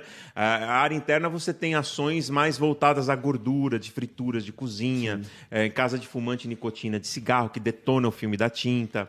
É, você tem mais esses, essas patologias, vamos dizer dessa então, forma. Então a, a tinta ela está indo na contramão do que, por exemplo, o mercado, a indústria geral. Concorda? É, ela, é, eu não diria na contramão, mas ela está muito aquém da velocidade do, do não, mercado. Eu, eu digo ao, ao, ao, contrário, por quê na contramão? Porque a tinta está durando cada vez mais. E a gente pega, por exemplo, ferramentas, acessórios. É, vamos levar para o dia a dia aí, eletrodomésticos cada vez menos, né? Sim. Sim. Está indo ao contrário. Sim, com relação à durabilidade, você diz, né? Você tem razão. Durabilidade. É, é, Olha, vamos pensar por um outro lado. Vamos pensar o seguinte: você tem sua casa, você tem seu prédio. Né? Um prédio normalmente se pinta a cada cinco anos, mais ou menos. Né? Uns mais, outros menos, dependendo da, da, onde tá, da localidade onde está. Mas é mais ou menos uns cinco anos. É, se você tem esse prédio exposto a sol e chuva há cinco anos, experimenta deixar seu carro exposto a sol e chuva em cinco anos. Ele certo. vai deteriorar também da mesma forma. Até mais, o prejuízo vai ser muito maior do que a tinta que está no prédio. Então a gente tem que valorizar muito os produtos que nós temos aqui. É mas. É mas nós temos também que, que, que fazer com que as empresas de tinta entendam que há necessidade de crescimento a necessidade de crescimento tecnológico e a necessidade de crescimento de volume de consumo de tinta, que a gente ainda precisa crescer em volume também. Show. Filipão, Quero agradecer mais uma vez a sua participação. Eu que agradeço. É, se você desejar fazer alguma. mandar um recado, falar alguma coisa que você queira aí para você sentir no coração aí de querer falar, enfim. Fica. É, eu, é a, o que eu queria falar é que é, eu vim aqui no, no Leandro, no Eu Sou Pintor, ele me fez esse convite, né, e com muito prazer eu aceitei, de pronto eu aceitei, eu nem pensei. Eu queria dizer, se tiver alguém me escutando aí, que, que eu rejeitei muitos convites como esse anteriormente. Né? Eu disse não por, por, por pura falta de tempo. Eu peço desculpas a respeito disso, queria pedir desculpas, que muitos pintores me pediram para fazer participação em lives e, e, eu realmente não participei porque falta de tempo, cabeça cheia, eh, e essas Sim. lives eram à noite e eu estava cansado, e eu acabava dizendo não. Então, eu queria pedir desculpas com relação a essa minha negativa nesses, nesses programas, mas se quiserem me chamar, estou à disposição. Agora eu estou com tempo. É, não vim só no, no, Leandro aqui, não, ele não é exclusividade. Se quiserem me chamar, outros grupos podem chamar, que eu, que eu, que eu participo com o maior prazer. De novo, é, fico muito lisonjeado pelo convite também. Obrigado por me dar esse espaço para poder falar. Eu sei que eu falo demais aqui, falo muito, Imagina. mas eu gosto muito de falar, gosto muito de me expressar sobre o que eu conheço um pouquinho.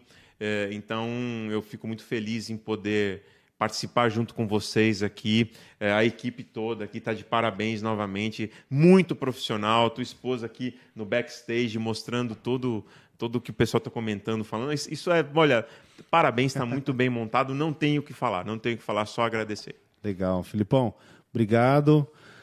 Quero dizer que você é um cara que a gente se conhecia pouco, né? Se uhum. encontrou em alguns eventos, mas você é um cara, assim como me falaram, um cara super humilde, obrigado. super receptivo. Agradeço demais. Quando eu fiz o convite, fiquei receoso, Né? né? Pô, será que o cara vai aceitar? Mas aceitou de coração aberto. Eu Sim. falo, Leandrão, vem. Chegou aqui na maior simplicidade, então quero te agradecer mais uma vez, desejar muito sucesso para você, que obrigado. Deus possa te abençoar aí. Obrigado. Tenho nós. certeza que a empresa que tiver contratando você vai estar contratando um excelente profissional e sonhador. Você é um Exato. cara que eu percebi, você é um cara que sonha e, e eu me sim- assim, eu vejo muito uh, também as minhas características de criatividade, isso é eu, eu acho que o ser humano ele é capaz de fazer o que ele quiser Exatamente. né? Desde que ele se propõe a fazer, ele não precisa copiar ninguém. Basta ele usar a inteligência que Deus deu para ele, que ele deslanche. Então é isso que eu desejo para você, que você Obrigado. deslanche cada vez mais e mais uma vez obrigado a você pela participação. Quero agradecer também a Josi, minha esposa que está aqui, nos Obrigado, ajudando como Josi. sempre. Jonathan também. Jonathan tá vivo? É o tá, tá cara vivo, tá ali. vivo. Tá lá, legal. a esposa também, né? Mandar uma esposa, um abraço para a esposa do Jonathan aí, ó. Tá aqui, viu? E tamo junto, pessoal. Josi, pode falar. É, o pessoal tá pedindo aqui seu Instagram, seu telefone e quer saber se você faz consultoria.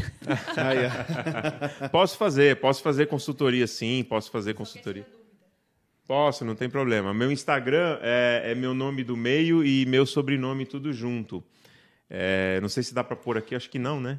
Mas dá, dá pra colocar. é Felipe de Ota- É que meu sobrenome é mais complicado, né? Mas é Felipe de Otaiuti, tudo junto. Vamos parar aqui. Não, a gente abre aqui, não tem problema. Eu acho que se der para mostrar aí fica mais fácil, porque o, o sobrenome é, é mais complicado. Instagram, vamos abrir aqui o Instagram.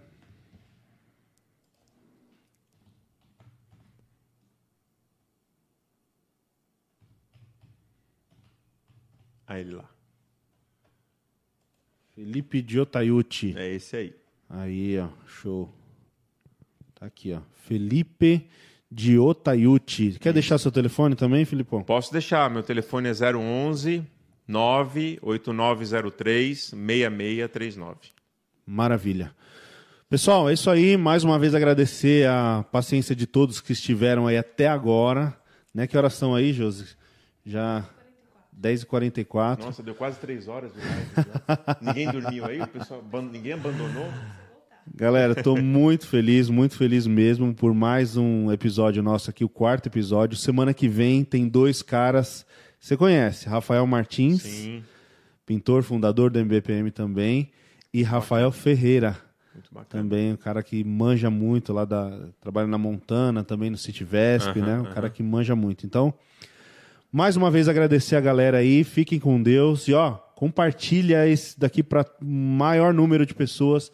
Se fez sentido para você, se você gostou, se curtiu, compartilha, ajuda a gente a espalhar essa informação, esse conhecimento. Também tem o nosso canal, novo canal só de cortes. A gente criou um canal e a gente pega os melhores trechos aqui da- dos nossos podcasts E publica. E, e publica. Aham. Cinco, seis minutos. Então, também são conteúdos para quem às vezes não tem tempo, não Sim. tem muita paciência de assistir duas, três horas. O cara vai lá ver o- os principais trechos. Então, recortes. É os cortes, a gente colocou recortes legal, o nome. legal, legal, legal. Então fica o convite aqui do pessoal também. E nos vemos na semana que vem, terça-feira que vem, diretamente do nosso espaço Eu Sou Pintor, em Ferraz de Vasconcelos. Então, tamo junto, fica com Deus e bora aprender junto, hein? Abraço, até mais.